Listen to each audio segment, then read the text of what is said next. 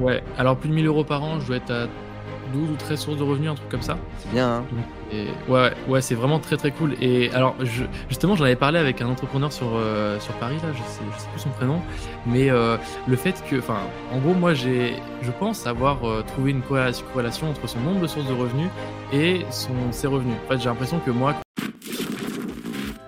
Hello les amis, j'espère que vous allez bien. Bienvenue dans cette nouvelle interview pour créer l'impossible dans votre vie.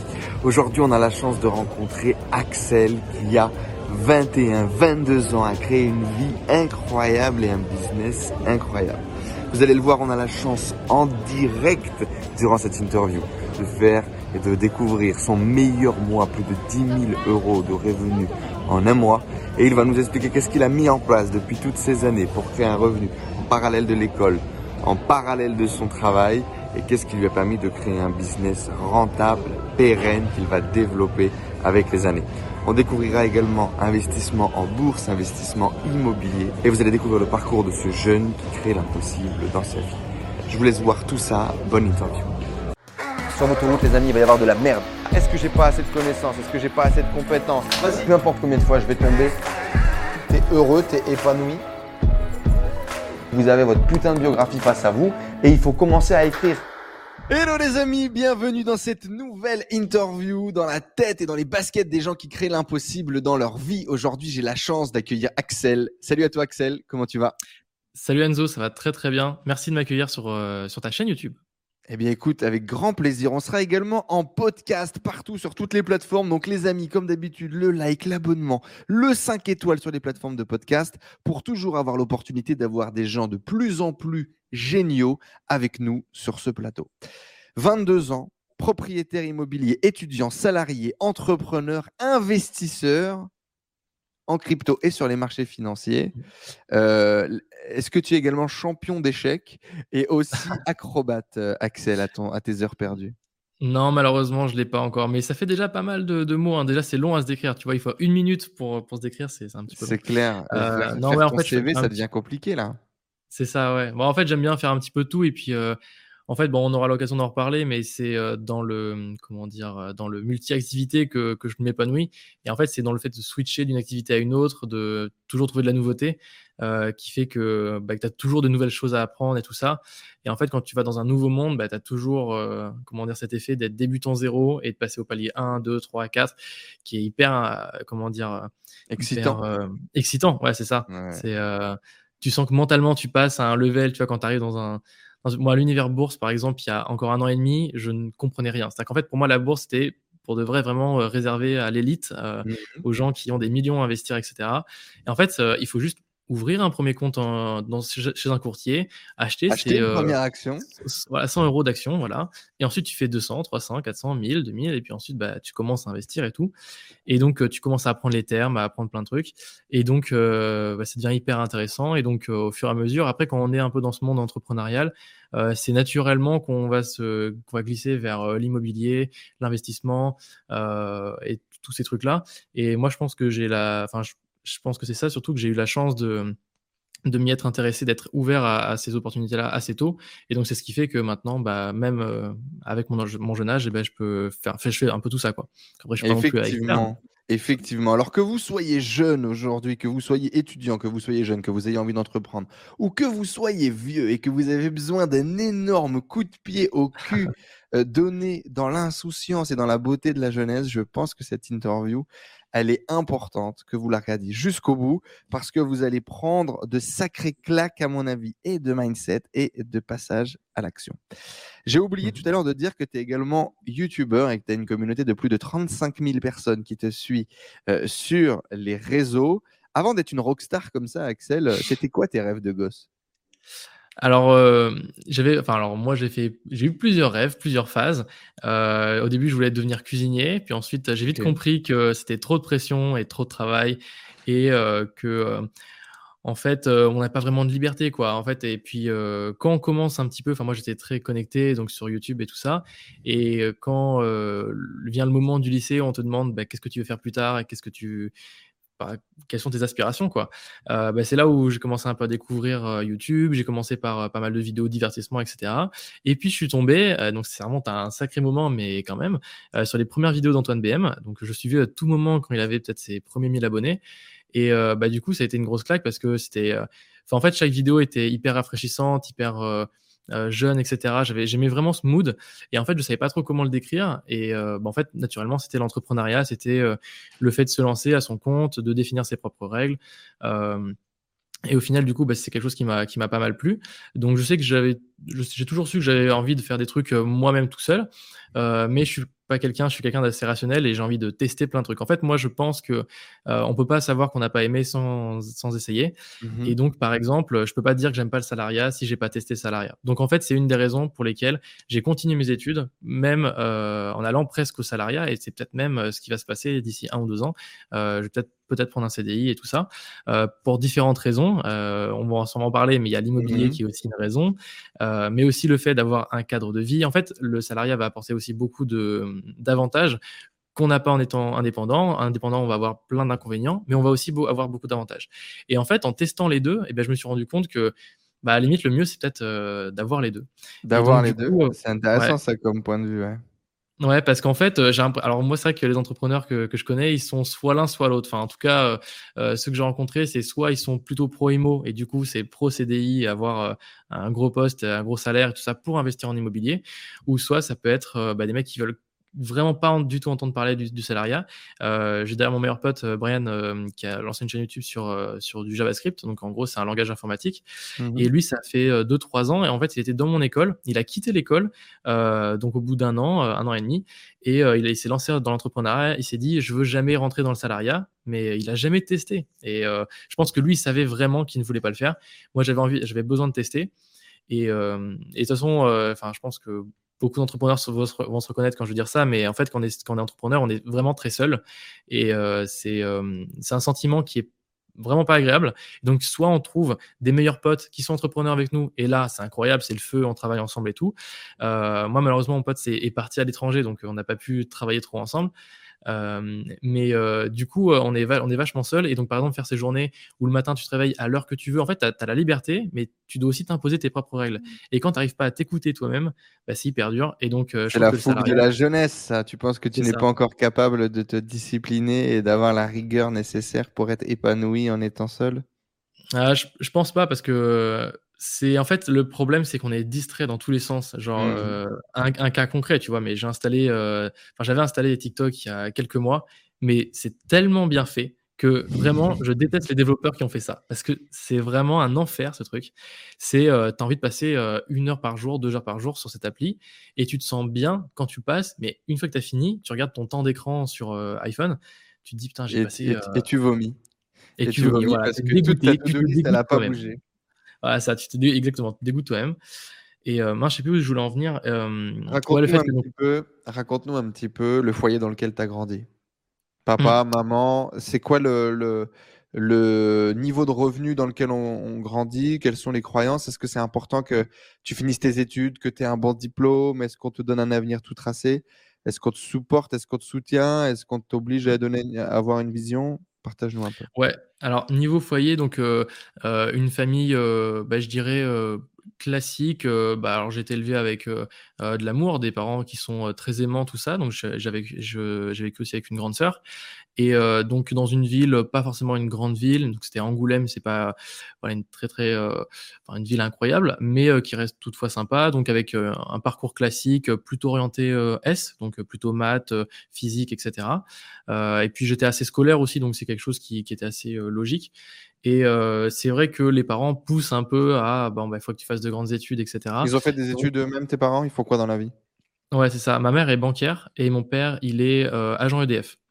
Donc, euh, ils ont fait bac. Donc, CSP, quoi. Niveau de revenu CSP, à la maison. ouais, alors je me rends pas trop compte. Ça doit faire peut-être 2-3 000 euros par mois chacun. Enfin, ou à peu près 2 000 euros, je pense, chacun par mois. Et euh, bon, c'est très correct. Du coup, on est vraiment modeste plus, c'est-à-dire qu'on a une belle maison, euh, on a, euh, on a une piscine et tout. Enfin, c'est quand même un, luxe, quoi. C'est vraiment un luxe quand même. Il faut, faut, le reconnaître. Et donc, bref, très bon foyer quand quoi, toi, ta, ta, ta, relation à l'argent en grandissant, du coup? Est-ce que tu te rends compte que justement euh, t'es aisé, tout va bien et t'as aucune carence et l'argent n'est jamais vraiment un souci? quelle est la, la, la, la relation à l'argent avec laquelle tu vas grandir?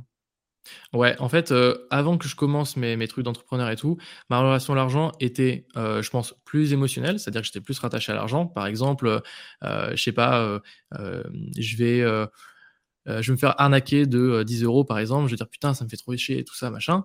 Euh, mais je comment dire, alors que maintenant j'ai une vision qui est vraiment différente de l'argent, j'ai vachement travaillé dessus et maintenant c'est vraiment comment dire moi j'ai vraiment gamifié quoi l'argent alors qu'avant pour moi c'était vraiment quelque chose d'important ouais presque sentimental. Alors que maintenant c'est plus gamifié c'est plus en mode bon ben j'ai 5, 10, 15 euros de ressources ou en milliers, voilà, ça dépend de son échelle.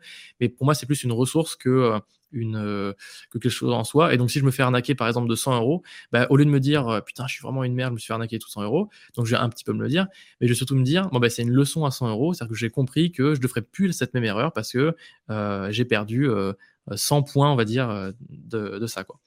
Et donc, voilà. Toi, du coup, la, la, la... Il n'y a pas eu une motivation particulière? Qu'est-ce qui t'a motivé, on va dire, d'un point de vue éducation, d'un point de vue mmh. foyer, à bah, créer tes propres sources de revenus, à aller chercher de l'argent à droite à gauche? Qu'est-ce qui t'a motivé? Ouais, en fait, initialement, moi, c'était pas trop l'argent en soi. Euh, je pense que, alors, s'il y avait un petit, un petit déclic, bon, en fait, l'argent, c'est toujours très, très cool, on va pas se le gâcher. Et il y avait un mec dans ma classe de lycée, et ce qu'il avait fait, c'est qu'il avait créé un site de, de serveur Minecraft. Donc, en fait, il avait une liste de serveurs. Et ce qu'il faisait, c'est qu'il faisait payer l'emplacement en haut du site, qui faisait, euh, je sais plus, euh, quelques euros euh, par, par jour et tout, et ça lui faisait 300 euros par mois. Et quand il m'a dit, putain, c'est en fait, c'est vraiment le concept de passif. Il a fait le, le travail au début, et maintenant, il fait juste que entretenir, accepter les, les demandes et tout, mais ça lui prend pas de temps de maintenance et tout ça. Mmh. Et donc, je trouvais ça hyper cool. Donc, c'est à ce moment-là que j'ai commencé un petit peu à apprendre le développement informatique parce que je m'étais dit ah il y a peut-être un petit filon sympa. Mmh. Donc euh, j'ai appris ça au début pour l'argent, puis ensuite j'ai vraiment euh, comment dire euh, fondamentalement aimé le fait de coder, comment dire des sites web et, tout ça. Donc j'ai vraiment bien apprécié ça. Et en fait donc j'avais pas spécialement de d'objectif financier de me dire ouais j'ai envie de faire la rat race et tout ça parce que pour moi à 18 ans il y avait il y avait zéro rat race. tu la connaissais pas encore la rat race ouais. Exactement, j'avais aucune aucun niveau de connaissance de conscience sur sur ce truc-là. Mmh. Et euh, donc, arrivé au moment où, fin lycée, où tu te dis, bah, qu'est-ce que j'ai envie de faire de ma vie? Et donc, les parents qui te poussent plutôt prépa, maths, physique, euh, etc. Et en fait, tu te rends compte que les discours des étudiants, c'est euh, on doit travailler de 8h à 20h. ensuite, tu n'as pas le temps de faire du sport. 21h, tu dois faire tes devoirs pour le lendemain. Et le samedi, tu as des heures de colle. Tu dois rebosser. Enfin bref, en fait, à ta semaine, c'est vraiment l'école, l'école, l'école. Et euh, autant, c'est pas quelque chose qui me dérange, vu que moi j'étais assez scolaire, mais euh, il donnait aucune impression d'être heureux, quoi. Et donc, euh, bah, franchement, faire des trucs longtemps sans être heureux, bah, ça donnait pas du tout envie. Donc, j'ai pas fait une mini dépression, mais j'étais vraiment pas bien. C'est-à-dire que tu te dis, putain, le, meilleur choix. La prise de conscience de, de le plan que vous me vendez, que tout le monde me vend, c'est de la merde, quoi. C'est ça, ouais. En, tout cas, c'est quelque chose qui me correspondait pas. Et euh, en fait, c'est très très dur parce que tu te dis le plan logique. Donc logique, euh, c'est ce qu'on ce qu'on t'impose. Faut faut pas non plus abuser, mais euh, ce qu'on te préconise, c'est le la prépa, etc. Et tu dis putain, les gens sont pas heureux. Est-ce que j'ai un problème ou voilà. Et, euh, et, en plus, à ce moment-là, donc j'avais mon pote, donc Brian, qui lui euh, s'était dit ouais, je veux aller sur Bordeaux, je veux faire une école d'informatique. Et donc euh, c'est euh, c'est un peu ça qui m'attirait. Je me suis dit vas-y, je vais essayer école privée et du coup informatique. Et l'avantage c'est que cette école faisait des demi-journées à l'époque. donc en gros, on avait on travaillait le matin et l'après-midi était libre.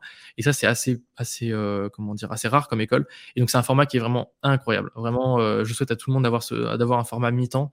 Enfin, c'est mmh trop trop cool. Et donc, du coup, bah, on a fait ça pendant deux ans. Et en gros, pendant deux ans, eh ben, on faisait un petit peu d'informatique le matin ou l'après-midi. Et le reste du temps, bah, c'était soit j'allais au sport, je sortais un petit peu. Et donc là, j'ai commencé un petit peu à travailler. Et donc, en fait, euh, pendant mes études, j'ai commencé à lancer une chaîne YouTube. Donc, je faisais des vidéos sur euh, Photoshop, euh, Adobe XD, un peu de design, tout ça. Donc, j'ai un peu développé ce truc-là. Euh, et, en fait, ce qui s'est passé, c'est que je me suis dit, bon, ben maintenant, c'est cool, j'ai fait des vidéos, j'en ai fait pas mal. Maintenant, j'ai un petit peu envie de le, monétiser, parce que justement, c'est là où je suis rentré dans le mood un petit peu Antoine BM, vente de formation, tout ça. ouais, découvrir un peu, ok, maintenant, comment est-ce que je gagne un peu d'argent avec tout ça, quoi? Ouais, c'est ça. Maintenant, il faut monétiser euh, ce canal. Et donc, euh, la les revenus publicitaires YouTube à l'époque, c'était, enfin, ça me faisait peut-être 10-15 euros par mois. Donc, Bon, voilà, je m'achetais un kebab sauce blanche euh, extra de luxe, mais c'est tout ce que je pouvais avoir. Tout, ouais. Mmh. Euh, voilà. Et donc, euh, la solution, c'était la vente de formation. Et donc, je me suis dit, bon, je vais commencer à vendre des formations de, avec mon propre marketing. Donc, je l'ai fait en vendant sur Sales. C'était une, plateforme qui marchait très bien à l'époque, maintenant qui est beaucoup moins, enfin, moins connue, c'est-à-dire que c'est moins populaire, mmh. mais qui marche toujours autant. Et en fait, donc, je sais plus, j'avais lancé deux à quel âge à ce moment-là? Euh, je crois que j'avais 18, 18 ans. 18, ouais. Tu étais majeur en école, en école supérieure. On va revenir, si tu veux, dans, dans, un instant sur tes débuts du coup et tes premières ventes. Euh, avant ça, j'aimerais te poser une, une question. Euh, moi, j'ai une théorie où les gens qui font des choses, les gens qui créent des choses, qui créent entre guillemets de grandes choses, qui ont des résultats en tout cas complètement différents de la moyenne, en général, ils sont motivés par une, il y a une vraie énergie, il y a un vrai mmh. drive, tu vois. Euh, et c'est pas toujours facile de comprendre justement quel est le drive. Et j'ai l'impression que c'est des gens qui ont des frustrations très importantes, tu vois, des douleurs importantes qu'ils portent, ce qui leur donne mmh la force de créer des choses euh, vraiment hors du commun. C'est quoi ta frustration à toi? C'est quoi la douleur que tu portes?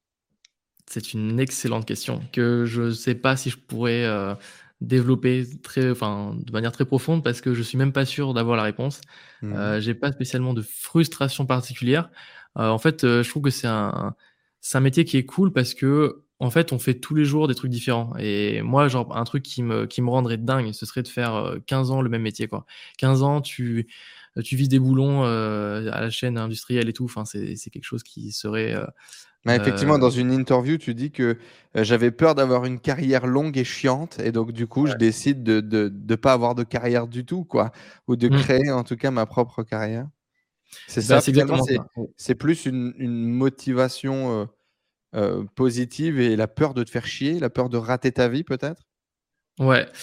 Ouais, rater ma vie, je sais pas si c'est le terme. Dans le sens ne, pas, ne, ne pas t'épanouir au quotidien, dans le sens ne pas faire quelque chose qui te plaise? Ouais, c'est ça. En fait, je sais que probablement je peux m'épanouir en faisant quelque chose de répétitif, quelque chose qui me plaît fondamentalement. Par exemple, euh, là, ça fait euh, plusieurs années que maintenant j'ai trouvé mon rythme, par exemple, au niveau du sport. Euh, je fais du crossfit et c'est un, un, sport vraiment, je l'ai trouvé, je suis très content parce que c'est un truc qui me fait vraiment très plaisir. Et je, vrai, je prends vraiment du plaisir à avoir une routine sur ça. Et mmh. euh, je pourrais travailler en étant, euh, je pense, euh, gérant d'une salle ou un truc comme ça. Et il n'y aurait aucun problème d'avoir toujours mes journées qui, qui se ressemblent parce que c'est un truc que je kiffe. c'est communautaire, etc. C'est vraiment top. mais un métier où t'as pas de hum, comment dire de gratification où t'es pas tu te sens pas utile etc et que tu fais toujours les mêmes trucs bah c'est vraiment c'est là tu te fais, tu fais vraiment chier quoi. Et euh, l'avantage c'est qu'en étant entrepreneur euh, bah, déjà tu peux avoir si tu as envie des journées répétitives avec euh, un métier qui te plaît. Mais si c'est un jour du jour au lendemain tu as envie de changer tu as envie d'ajouter une nouvelle activité ou de la remplacer ou de faire un peu ce que tu veux tu es totalement libre. Et ça c'est vrai que c'est très très cool. Après c'est aussi compliqué. Faut pas s'enfermer dans, dans ses propres dans oui, faut, pas, faut pas créer son propre job à travers le business quoi Ouais, c'est ça qui est compliqué. Hein. Je, je l'ai un peu ressenti des fois. Enfin, moi, je suis du genre euh, très optimiste, à toujours vouloir dire oui. Euh. en fait, moi, je, je, j'ai, euh, j'ai peur de rater des opportunités. Tu vois, je me dis, putain, quelqu'un m'invite là, m'invite là, m'invite là. exactement, c'est, c'est, c'est totalement ça. Et quelqu'un m'invite, je sais pas sur Paris, un événement et tout. J'ai trop envie de participer, j'ai trop envie de le faire. Et en fait, le seul moment où je dis non, c'est quand les deux événements se font en même temps. Je peux pas le faire. Mais sinon, je veux toujours dire oui. Et le truc, c'est que par exemple, c'est un peu des fois à son détriment. Par exemple euh, on va te proposer de faire euh, du, euh, je sais pas, de, des cours en ligne à 10 euros de l'heure tous les soirs. Tu dis ouais, c'est cool, je vais pouvoir voir des gens, je vais pouvoir aider des, étudiants, tout ça. Mais c'est du temps que tu pourrais pas faire, par exemple, à faire des vidéos, à faire des vidéos YouTube, à créer un podcast, un machin. Et du coup, tu as moins d'effet de levier après derrière. Et donc maintenant, avec, enfin maintenant, ça fait, ça fait six mois, un an, à peu près un an et demi, que je commence à me dire bon ben maintenant, je regarde, est-ce que avec l'effet de levier, plus pertinent quoi? C'est ça, en termes d'effet de levier, euh, ce que je peux faire. Donc c'est pas uniquement que financièrement, c'est aussi avec un effet de levier. Si je dois choisir entre euh, euh, passer une demi-heure avec quelqu'un, rémunérer un certain truc, ou faire un événement où je peux par exemple parler à 15 personnes, eh ben, je peux plutôt choisir parler à 15 personnes parce que j'ai un effet de levier où je vais pouvoir apporter plus de valeur aux gens, par exemple, sur ce cas-là. Et eh oui, tu commences à comprendre l'importance de ton temps, quoi. Exactement, c'est ça. Euh, et, justement, en plus, effectivement, ton temps est déjà bien divisé parce que, on le rappelle, tu es salarié du coup en contrat d'alternance, c'est ça? Mmh, En tant que développeur? Ouais, c'est ça, dans une petite boîte sur Bordeaux. Et donc, en fait, j'ai un format qui est de demi-semaine. Donc, je fais début de semaine école et fin de semaine entreprise. Et du coup, bah, c'est un contrat de 8h, 18h tous les jours. Ouais. Et donc, l'école aussi, j'imagine, ça doit bien être prenant. Du coup, finalisation de l'école d'ingénieur cette année, le diplôme? Ouais. C'est ça. Alors, j'ai enfin, la chance, entre guillemets, euh, avec de grands, euh, comment dire, de grands guillemets, euh, que cette école-là ne nous demande pas de faire de devoirs à la maison, etc. En fait, ils ont compris que quand tu es en fin d'études, en M1, M2, en fait, ça sert à rien de donner des, devoirs. Les gens sont étudiants, ils ont 23 ans, ils n'en ont rien à faire et tout ce qu'ils veulent, c'est sortir, commencer à travailler, etc. Et donc, c'est vrai que c'est pas trop prenant en dehors des heures, mais ce qu'il faut savoir, c'est qu'en gros, grosso modo, c'est qu'on va avoir nos heures qui vont être bloquées de 8 ou 9 heures à 18 heures le soir. Et ça, c'est inchangeable, quoi. C'est ça qui est un petit peu relou. Euh, et donc c'est compliqué aussi de concilier avec euh, bah, euh, comment dire l'entreprise parce que maintenant, bah, quand on commence un petit peu à être un peu plus concret dans, dans le travail, donc en étant indépendant, en faisant que des vidéos sur YouTube, bon bah, on peut gérer ça le soir et le week-end. Mais c'est là où ça devient compliqué, c'est quand tu vas travailler avec des partenaires, avec des boîtes, avec mmh des gens. Et ben en fait, les gens ils sont pas dispo le samedi, le dimanche ou le soir à, 21h. Tu as besoin de les mmh appeler en journée ou tu as besoin peut-être de, de faire des rendez-vous, etc. Et donc c'est là où ça devient un, petit peu compliqué. Donc tu réussis du coup en parallèle de tout ça, à investir dans l'immobilier, à investir sur les marchés financiers, à investir en crypto-monnaie, lancer une chaîne YouTube et faire du contenu toutes les semaines avec une communauté euh, qui demande, et à développer aussi des projets Presta, euh, où du coup, tu es prestataire en parallèle de, tout ça. on va revenir hein, bien évidemment sur la gestion d'un calendrier, parce que je pense qu'il y a des choses intéressantes, mais du coup, partage-nous un peu euh, tes débuts en tant qu'entrepreneur. Comment est-ce que tu te lances? C'est quoi le premier business? Et quelle est ta première vente? Mmh. Alors moi, ça s'est construit vraiment bloc par bloc, euh, et c'est ça que j'aime bien, euh, comment dire, euh, expliquer comme schéma. C'est-à-dire qu'en fait, au tout début, j'avais vraiment rien. Donc j'avais pas de revenus, rien. J'avais juste ma chaîne YouTube. Et donc je me suis dit, bon ben, je vais faire un peu effet de levier et donc ta chaîne. YouTube que tu lances en tant que gamin passionné, tu fais des vidéos de gaming. Voilà, gaming, et puis j'ai un petit peu, comme je faisais un peu d'informatique, je me suis dit, bah, je vais faire un peu de design en autodidacte. Donc j'ai fait quelques vidéos sur bah, comment créer des effets sur Ça, c'est vers 16-17 ans. C'est ça, voilà. Donc là, des vidéos de design, j'essaie de faire des tutoriels en fait qui expliquent aux gens euh, comment faire ci, ça et tout. Et que toi, tu apprends par euh, plaisir par passion. Exactement, euh, j'apprends par plaisir et j'apprends en fait, je me rends compte que euh, quand j'enseigne, c'est là où j'apprends le plus, le, enfin j'ancre de plus, de plus facilement l'information. Et donc, euh, en fait, pour moi, faire des vidéos, c'était le moi aussi, la, solution pour moi aussi d'apprendre vachement et de hum, vraiment progresser. C'est-à-dire que j'ai vraiment vu un avant, je crée pas de contenu et après je crée du contenu. Et quand l'objectif premier de créer du contenu, c'est de créer du contenu. J'imagine que tu consommes déjà des tutos à l'époque et tu te dis, je vais faire ma propre chaîne de tutos et c'est ça, il n'y avait pas d'objectif in fine de vivre du truc et tout ça. Là, c'était vraiment, j'avais envie de partager et je voyais que euh, en partageant, eh ben, ça me donnait des idées de, contenu, ça me donnait des idées de trucs à faire et tout ça. Donc en fait, moi, j'apprenais à ce moment-là. C'était vraiment une phase d'apprentissage et euh, je kiffais vraiment bien cette, période-là. Et euh, donc là, j'ai fait ça pendant peut-être un ou deux ans. Un peu plus peut-être. Et en fait, c'est là où je me suis dit, bon, ben, c'est cool. maintenant, est-ce que je peux pas gagner un petit peu de sous avec? Parce que bah, tu avais l'histoire des ventes de formation, tout ça, tout ça. Et euh, à l'époque, euh, bah, donc j'ai commencé à lancer donc euh, quelques formations sur Sales, comme je disais tout à l'heure. Et donc en fait, cette plateforme c'était pas mal. Déjà, première formation, trois jours plus tard, tu fais 100 balles de vente déjà. Ouais, c'est ça. Donc, ouais, très très cool. Bah, à l'époque, j'avais, je crois, euh, 3000 abonnés, un truc comme ça, 3 ou 4000 abonnés. Donc, euh, au final, euh, maintenant, comme on a, comment dire, le marché YouTube est vraiment très mature, quand tu as 3 ou 4000 abonnés, que tu fais 100 euros de vente, c'est qu'en général, cette formation n'est pas très bien vendue. Euh, parce que normalement, tu es censé faire bien plus si tu as une audience qui est qualifiée, que tu as fait des bonnes vidéos, que tu as fait du Oui, après, voilà, toi, c'était une audience de tuto et tout, c'était pas non plus orienté business. Exactement. Voilà, mon audience c'était des gamins de 13-17 ans, euh, donc euh, c'était pas l'audience euh, idéale pour vendre quoi. Mais donc du coup c'était cool parce que c'est la première fois tu dis putain à travers internet il y a des gens ils m'ont envoyé des euros quoi donc tu dis putain c'est vraiment incroyable et c'est vrai que les premiers euros sur internet sont toujours assez fous. franchement. Et du coup à ce moment-là d'ailleurs tu décides de, de, de, faire un produit sur la niche du coup des étudiants donc des gens mmh. comme toi qui développent des projets en parallèle. C'est ça. Et donc ça, c'est là où ça a été un petit peu euh, le flop, puisque j'avais lancé cette petite formation sur euh, comment devenir euh, entrepreneur étudiant, ou je ne sais plus exactement comment je l'avais intitulé. Et j'avais dû faire peut-être 20-30 euros de vente, ou ou je sais plus. Enfin, c'était vraiment très très faible par rapport à ce que j'attendais de ce, produit-là. Et quand j'avais fait donc deux trois formations, enfin une ou deux formations avant et avec celle-ci, ce que j'ai vite compris, c'est qu'en fait, tu es obligé de faire un effort marketing pour vendre et pour toujours, comment donner de la hype sur ton produit et donner envie aux gens, tout ça. Et moi, en fait, c'est quelque chose qui, à l'époque, j'avais pas du tout envie de faire ça. J'avais pas envie de parler de mon produit régulièrement. Donc, je sais que c'est quelque chose qui marche, c'est ce qu'il faut faire pour que ça fonctionne. Mais moi, c'est pas ce que j'avais envie de faire à ce moment-là. c'est plutôt un créateur qu'un marketeur. Ouais, voilà, je voulais vraiment travailler sur mon contenu et pas me dire, euh, putain, j'ai pas envie d'écrire des mails de vente, etc., d'écrire des grosses pages de vente. C'était pas mon truc. Moi, ce que je voulais, c'était euh, bah, créer des vidéos, euh, les, les vendre, mais former les gens, quoi. Donc, c'était vraiment basé sur le contenu. Et à l'époque, je, connaissais quelqu'un qui faisait des vidéos sur euh, YouTube qui s'appelait, euh, enfin, son pseudo sur YouTube, c'est PrimeFX, il s'appelle Boris, et qui avait lancé sa première formation sur Udemy, donc une, probablement que vous connaissez, c'est une grande place de marché euh, américaine où on peut vendre des formations, donc n'importe qui peut vendre des formations, pas besoin de diplôme, pas besoin d'être certifié par la plateforme. On se crée un compte, on envoie sa pièce d'identité et on peut créer tout de suite sa formation.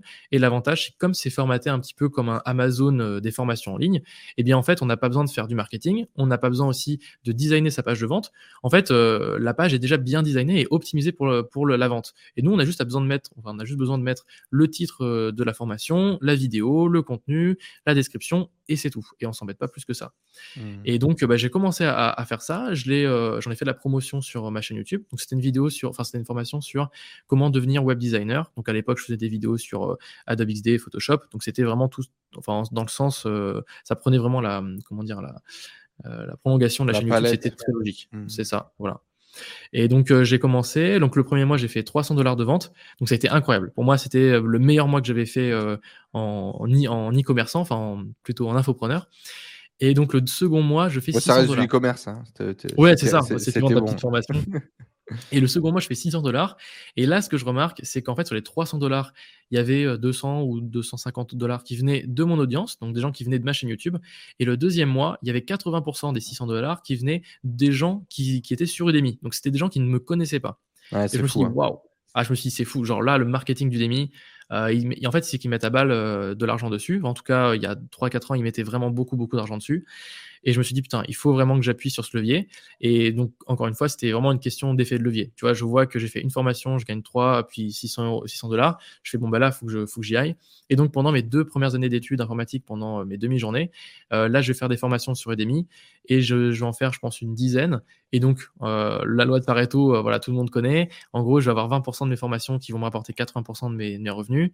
Et donc, j'arrive à stabiliser à peu près 1000, 1500 dollars par mois. Euh, des fois un peu plus avec les périodes genre Black Friday où tu as des grosses promotions, mais sinon ça reste 1000, euh, 1500. Et donc j'avais fait voilà ce gros bloc du et, et j'avais complètement passif quoi. Ouais, c'est ça, et complètement passif. Euh, ça, c'est vraiment très très cool parce que justement, Udemy fait la promotion pour vous de votre formation. Et donc, ça, c'est très très cool. Alors, et juste, alors, tu as mis combien de temps à peu près à faire 1000, 1005 Un an? Ouais, c'est ça. Je pense que j'ai dû en gros, j'étais passé donc de 300 à 600, puis j'étais redescendu après à 300 et quelques. Euh, mais je peux, euh, je sais pas si je peux partager mon écran. Euh. Bien sûr, essaie de regarder en bas, cher. Parce que ça, c'est assez fou quand même. Tu as, 20 ans à l'époque. Ouais, c'est ça. J'avais un petit peu moins, je crois 19 à peu près, ouais. Ouais, C'était vraiment mes deux premières années d'études sur, sur, sur Bordeaux. Donc, tu as, 19 ans, tu te lances dans la formation. Du coup, à ce moment-là, tu comprends qu'il faut focalisé sur la création de formation, j'imagine. C'est ça, voilà. Tu vas vraiment faire que de la création de programmes mmh. que tu penses qu'ils peuvent marcher sur Udemy et tu vas te focaliser là-dessus. Exactement, c'est exactement ce qui s'est passé. Et euh, en fait, je me suis dit, bah, à quoi bon faire des vidéos sur YouTube euh, Avant pas me faire ramener beaucoup plus d'argent, autant faire des vidéos sur Udemy qui vont être directement vendues. C'est-à-dire que entre mmh euh, créer une baguette de pain qui n'est pas vendue et créer une baguette de pain qui est vendue, ben, moi, la, la différence est, vite faite. Quoi. Donc, et du coup, est-ce qu'il y a des, des, des, des clés Est-ce que tu as appris à, être un bon pédagogue, à être un bon formateur? Il y a beaucoup de gens qui ont beaucoup de barrières. Quelle est la différence entre un contenu payant, un contenu gratuit, etc. Euh, on a l'impression que tu avais fait deux, trois euh, formations après avoir fait quelques vidéos et qu'après, tu es devenu, tu en as sorti 10 et tu as réussi à sortir un, salaire de ça euh, très rapidement. Mmh. Raconte-nous un peu ce qui s'est passé. Ouais, alors en fait, il y a différents formats pour créer une formation. Et euh, alors c'est vraiment pas simple, hein, parce qu'en fait Udemy, il faut bien comprendre qu'Udemy, c'est comme YouTube, il va y avoir des codes, et si on respecte pas les codes, on ne va pas pouvoir exploser. Et donc moi, j'avais la chance d'être dans ce secteur, d'être un peu informatique, enfin dans le secteur un peu informatique, marketing, etc. Donc mmh je comprenais ça. Mais par exemple, pour quelqu'un euh, qui, par exemple, euh, aurait 50 ans, agriculteur, etc., il irait sur Udemy, il ne marcherait pas. Ça c'est sûr, c'est quelqu'un qui ne pourrait pas comprendre comment ça fonctionne. Est-ce que tu as pensé d'ailleurs à faire une formation sur comment vendre sur Udemy ou pas? J'ai pensé, ouais, ouais. Il y avait certaines formations euh, sur Udemy qui étaient déjà bien faites sur ça. Donc, je me suis mmh. dit que c'était pas la peine. Euh, pour ton audience, euh, pour YouTube. Ouais. Après, ça, ouais, c'est vrai que j'aurais pu faire ça. Enfin, c'est un peu mmh. quelque chose que j'ai plus ou moins fait. C'est-à-dire que j'ai écrit un e-book sur comment bien vendre sur mmh. Udemy. Que j'ai un petit peu vendu, mais c'est vrai que j'aurais pu le faire en vidéo. Ça aurait pu être un, un, truc qui pourrait encore mieux marcher. Bon, dans le futur, on verra, on verra. Ouais, dans le futur, ce sera un bon projet, je pense.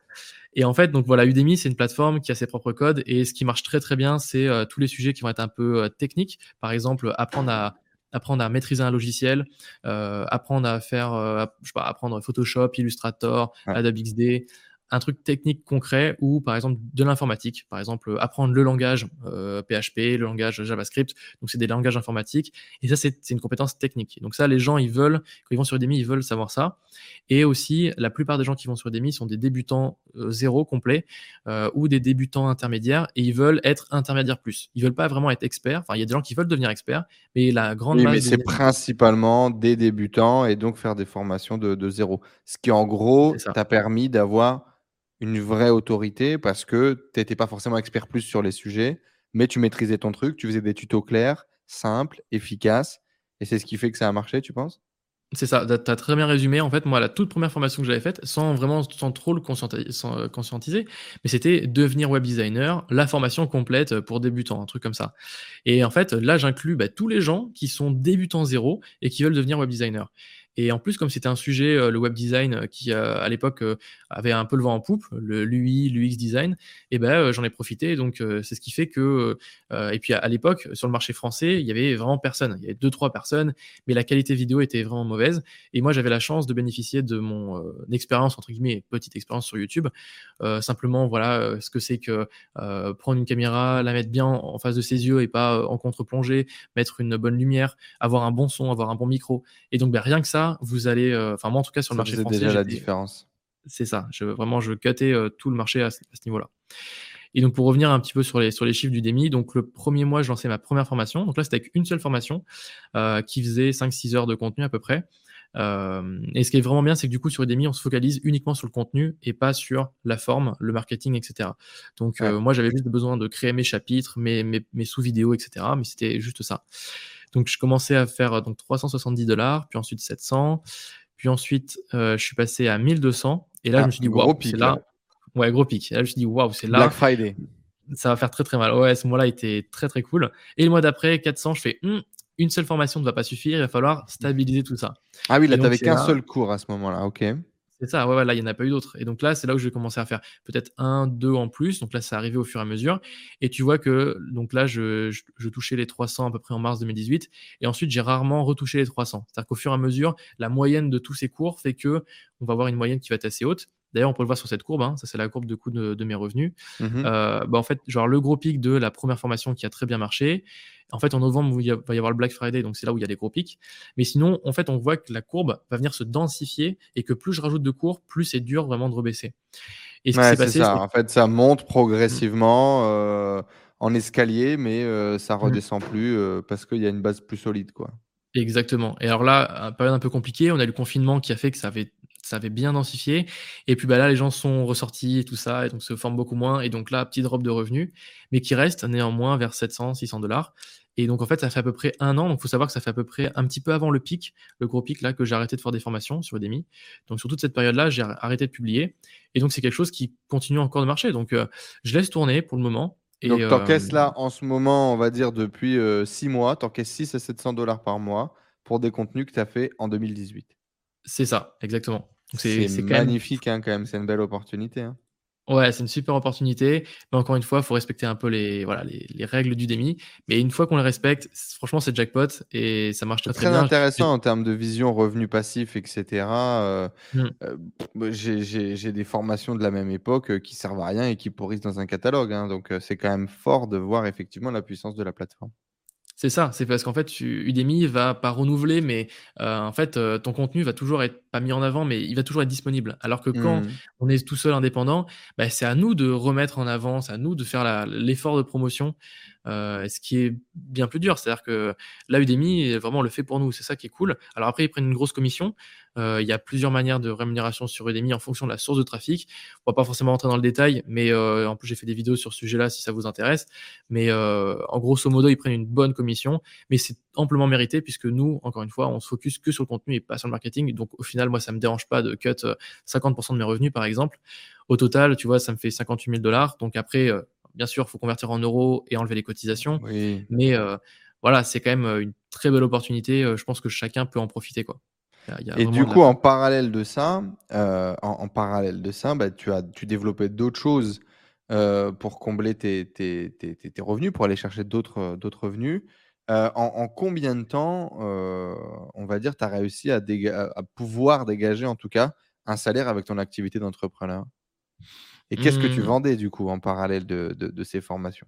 Ouais, alors moi j'ai eu la chance quand même d'être, euh, de le faire pendant mes études, donc j'ai pas eu besoin euh, de vivre euh, de mon salaire d'entrepreneur et tout ça. Et en mmh. fait, tout ce que je gagnais, bah, je le laissais sur le compte ou je jouais un petit peu avec, c'est-à-dire, bah, enfin j'avais fait une erreur, j'avais acheté un business entre guillemets qui n'a pas marché et, euh, et, du coup, bah, j'utilisais ces sous-là pour ça. Donc, en fait, c'était plus pour moi un moyen d'apprendre, de dire bon, bah, j'ai testé ça, j'ai gagné tant, bon, bah, c'est cool, c'est pas cool, ça marche, ça marche pas, tant pis un petit peu. Donc, j'avais pas de pression euh, de temps ni de revenus que je voulais dégager. Mmh Mais je savais que si toutefois je voulais arrêter mes études, euh, moi, je sais qu'il fallait que je passe la barre des 10 000 par mois de manière un peu automatique. Mmh et ça, c'est à partir de ce moment-là où je me suis dit, enfin, si je dépassais ce, ce cadre-là, eh bien là, peut-être qu'il faut que j'arrête mes études et que je me dise, oula, ça sert à rien de faire des études puisque là, je suis vraiment un un sacré niveau. Mmh. Et finalement, j'ai jamais arrêté parce que euh, y a toujours eu beaucoup d'avantages à être étudiant et de continuer le, le, le, salariat, tout ça. Et tu as déjà dépassé les 10 cas par mois? Et ben alors, j'ai euh, la chance de l'avoir dépassé ce mois-ci. J'ai fait mon premier mois à 13 euh, 000 et quelques. Donc, j'ai fait mon meilleur mois ever. Merci. mon meilleur mois ever, donc je suis hyper content. alors après, dans les 13 000, 13 000, euros, 13 000 euros de CA. On est en octobre 2021 tu as 22 ans et tu es étudiant. C'est beau C'est ça. Alors, on va pas se mentir. Moi, j'aime rétablir les chiffres, la vérité. Il y a 20% de. D'ailleurs, hein, sur sa chaîne YouTube, c'est principalement euh, euh, des, fichiers Excel avec la décomposition de, euh, de, des, gros chiffres très putaclic et de la réalité qui se passe en back-office. c'est des choses qui vous intéressent, je vous invite à, à aller voir ça. On parle également, bien évidemment, de, gestion du final personnel, d'investissement. C'est les sujets que Alex traite. Euh, c'est très probable que dans six mois, il, vous parle de vélo tout-terrain, hein, parce que vous l'avez Tellement ça varie. et il parle de tout, mais euh, en ce moment, on parle de ça. C'est ça. Ouais, donc en gros, c'est 13 000, on enlève 20% de TVA, 22% de cotisation, et là, vous avez du net. Mais euh, voilà, c'est, je préfère. Et tu pas de produit, c'est que du service? Non, alors en gros, dans les 13 000, il va y avoir une, là, il y avait une grosse partie de freelance, donc qui était un truc que j'avais fait cet été. Euh, et sinon, je vais avoir à peu près 3 4 000 par mois qui tombent de, de plusieurs sources de revenus. Et en fait, euh, c'est des sources qui sont. En fait, c'est pas genre d'un coup, j'ai eu 3 000 euros par mois. C'est, donc au début, c'était devenu progressivement, crescendo. Euh, et donc j'ai commencé donc par les formations Udemy en premier. Donc là, ça me faisait, bon, on l'a vu un peu sur Udemy, mais ça faisait entre 1000, 1500, peut-être 2000 grands max par mois. Et euh, bah voilà, je me suis dit, bon, je vais pas mettre tous les œufs dans le même panier. Udemy, c'est très bien. Maintenant, il faut que je diversifie. Et euh, là, j'avais commencé. Euh, bah après, j'avais YouTube qui avait un petit peu évolué. Donc, je faisais peut-être 50, 60 euros par mois de YouTube. Mmh Et à l'époque, je commençais un petit peu le freelance. Donc, j'avais fait quelques petites missions, des sites web, des sites WordPress à 200-300 euros par mois. Donc, grosso modo, ça me faisait 1005, allez, max 2000 pendant une, petite, une petite année. J'ai aussi en parallèle euh, fait euh, livreur Uber Eats, Deliveroo, parce que j'avais envie de, de, faire des sous en plus et de, et de faire du vélo et tout ça. Et sur Bordeaux, c'est assez cool à faire. Et, en fait, tu testes le truc, quoi. Ouais, j'ai voulu tout tester. J'ai fait Deliveroo aussi, j'ai fait euh, You2You, enfin j'en ai fait beaucoup de sociétés euh, de livraison. Et justement, c'est en faisant ces, sociétés-là que j'ai découvert la puissance de l'affiliation. Et tu te dis pas, et tu te dis pas à un moment donné, c'est plus rentable de faire une formation Udemy que de pédaler? Je, me suis, je me disais exactement ça. Mais il y avait aussi le côté prendre du plaisir à faire le truc. Et en fait, pour moi, c'était trop un kiff de faire du vélo dans, ta ville. Tu découvres ta ville. En fait, c'était des, soirs d'été, donc il faisait beau, il faisait chaud. Ouais, euh, les bonnes conditions. C'était pas le coursier qui fait ça pour bouffer. c'est différent. C'est ça, tu, en fait, tu choisis tes horaires, tu dis, je suis dispo maintenant, hop, je prends une commande, maintenant j'ai envie d'arrêter, j'ai envie de faire une pause, je prends, enfin, tu, fais ta life, tu vois. Donc c'était vraiment un mix entre entrepreneur et en même temps gagner un petit peu de sous. Et faire tu gagnais combien avec livreur du coup? Livreur, je faisais au tout début, c'était vraiment des très bons mois parce qu'en fait, Uber Eats mettait en place des, primes. Et en fait, quand tu faisais par exemple 10 courses, bah, tu avais 50 euros de prime en plus. Et grosso modo, à, à, la bonne époque, ça faisait je dirais entre 20 25 euros par heure net. Euh, donc c'était quand même euh, très correct, euh, comme, comme taf pour faire du sport et tout. Et ensuite, il y a eu une vague, bah, beaucoup d'inscriptions, pas mal de, gens immigrés, etc., qui sont inscrits. Et donc ça fait beaucoup, beaucoup de, de gens dispo pour peu, enfin pour moins de commandes. Et forcément, il y a eu beaucoup moins de, de bonus et tout ça. Et donc là, j'étais descendu vers 11-12 euros net de l'heure. Donc je me suis dit, ah, c'est un peu relou. Et puis en plus, on rentrait dans l'hiver. Donc il pleuvait, le temps. C'était la bonne période pour arrêter, quoi. C'est ça. Et, du coup, tu as encaissé combien total à peu près avec cette activité-là, tu te souviens? Ouais, à peu près 2-3 000 euros, je crois, au total. C'est beau, hein Ok, expérimente quoi. Ouais, c'est ça. Franchement, pour un taf étudiant, c'est très bien. Enfin, moi, je trouve, je le recommande, tu vois, c'est quelque chose. Si quelqu'un est sportif, a envie de bouger, euh, a pas envie de rester chez soi ou juste, euh, voilà, au McDo faire la commande, c'est un truc qui est cool. Ça nous fait sortir de, euh, la tête, ça me fait aérer la tête. Et en fait, ce qui était marrant, c'est que du coup, comme j'arrivais dans cette période un peu hiver, euh, même un petit peu avant, je savais qu'Uber Eats avait mis en place un programme de, partenariat, enfin un programme d'affiliation. Et vas-y, je vais en faire une petite vidéo sur ma chaîne YouTube. Donc ma chaîne YouTube qui parlait de design, aucun rapport, je fais une vidéo sur mon expérience en tant que livreur Uber Eats. Et donc je fais cette vidéo-là, je mets mon lien d'inscription dans la description. Et en fait, euh, bah, pour pour devenir livreur ou pour utiliser Uber Eats?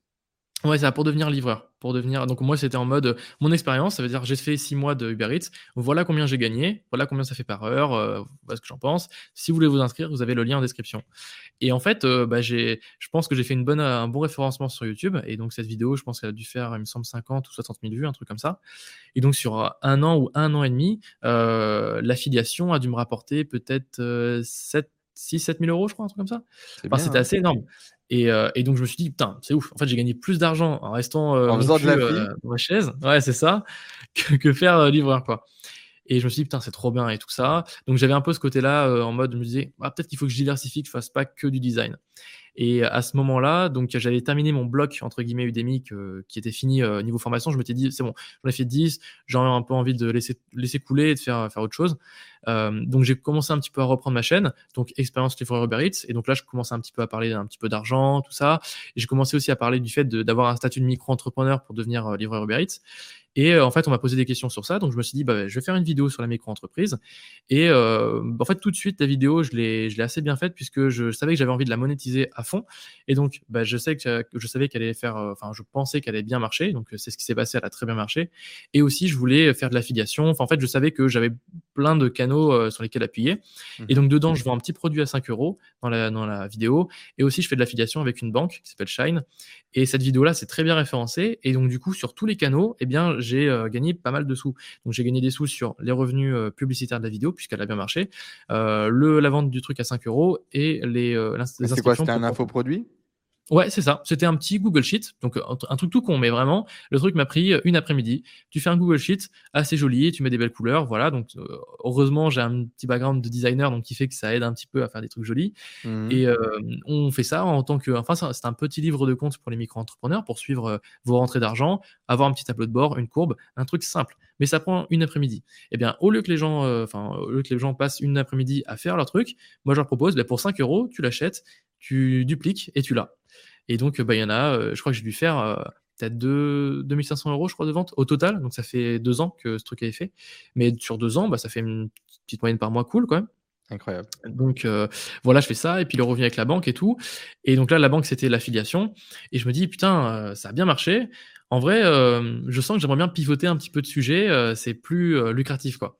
Et donc là, je commence à faire des vidéos sur la micro-entreprise, sur ce que c'est que des factures. Donc là, je parle d'outils de facturation comme Freebie. je parle de comment payer ses cotisations. je parle un peu de mon expérience en tant que micro-entrepreneur. Et donc, naturellement, quand on parle de ces et donc là, là, il y a vraiment un peu cette notion de l'argent qui commence à arriver. C'est-à-dire, tiens, ouais. ça fait de l'argent quand même sur l'affiliation.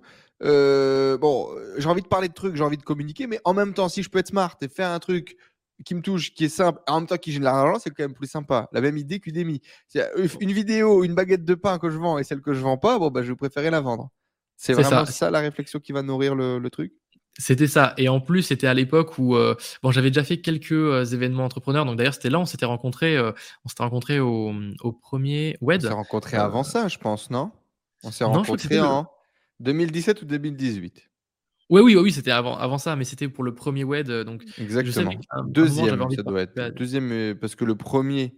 Ah non, non, non, on se rencontre au, on se rencontre au WED et on est tous les deux spectateurs. Et moi, je vais revenir l'année d'après. Intervenant l'année d'après, ouais. C'est ça. Ouais, c'était en 2017. Donc, ouais, c'était un moment où je. Enfin, c'est la première fois que je montais sur Paris. Et donc, euh, enfin voilà, donc j'ai fait ce premier événement. J'avais fait donc le deuxième où là, tu étais là aussi en tant qu'intervenant. Et, euh, et donc, du coup, deux ans plus tard, donc je sais, je crois que c'était en 2019, il y avait l'événement de série Canicette, Quitter la Ratresse Live.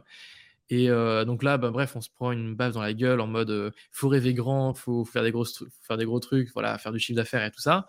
Et donc, je pense que c'est aussi un petit peu avec ces événements-là ponctuels qui te construisent la tête en te disant bon mais maintenant faut passer une étape tu vois? C'est à dire que en fait souvent quand tu vas commencer à créer ton, ton activité tu vas être dans ta vitesse de croisière et c'est quand tu fais un événement tu discutes avec euh, des gens des entrepreneurs et tout tu dis waouh lui il est à trois étapes au-dessus de moi là là faut que là faut que j'accélère et donc c'est souvent juste après des événements comme ça ou deux trois semaines plus tard tu mets en place des actions tu mets des t'as mis des, euh des, coups de collier ouais t'as mis des coups de collier après c'est les événements entrepreneurs qui t'ont fait mettre des coups de collier c'est marrant toi je pense que inconsciemment ça met ouais ça met des coups de collier parce que tu te dis l'année prochaine, j'ai envie de revenir à l'événement et il faut que je, faut que j'ai step up, quoi. Il faut que je sois euh, au-dessus et tout.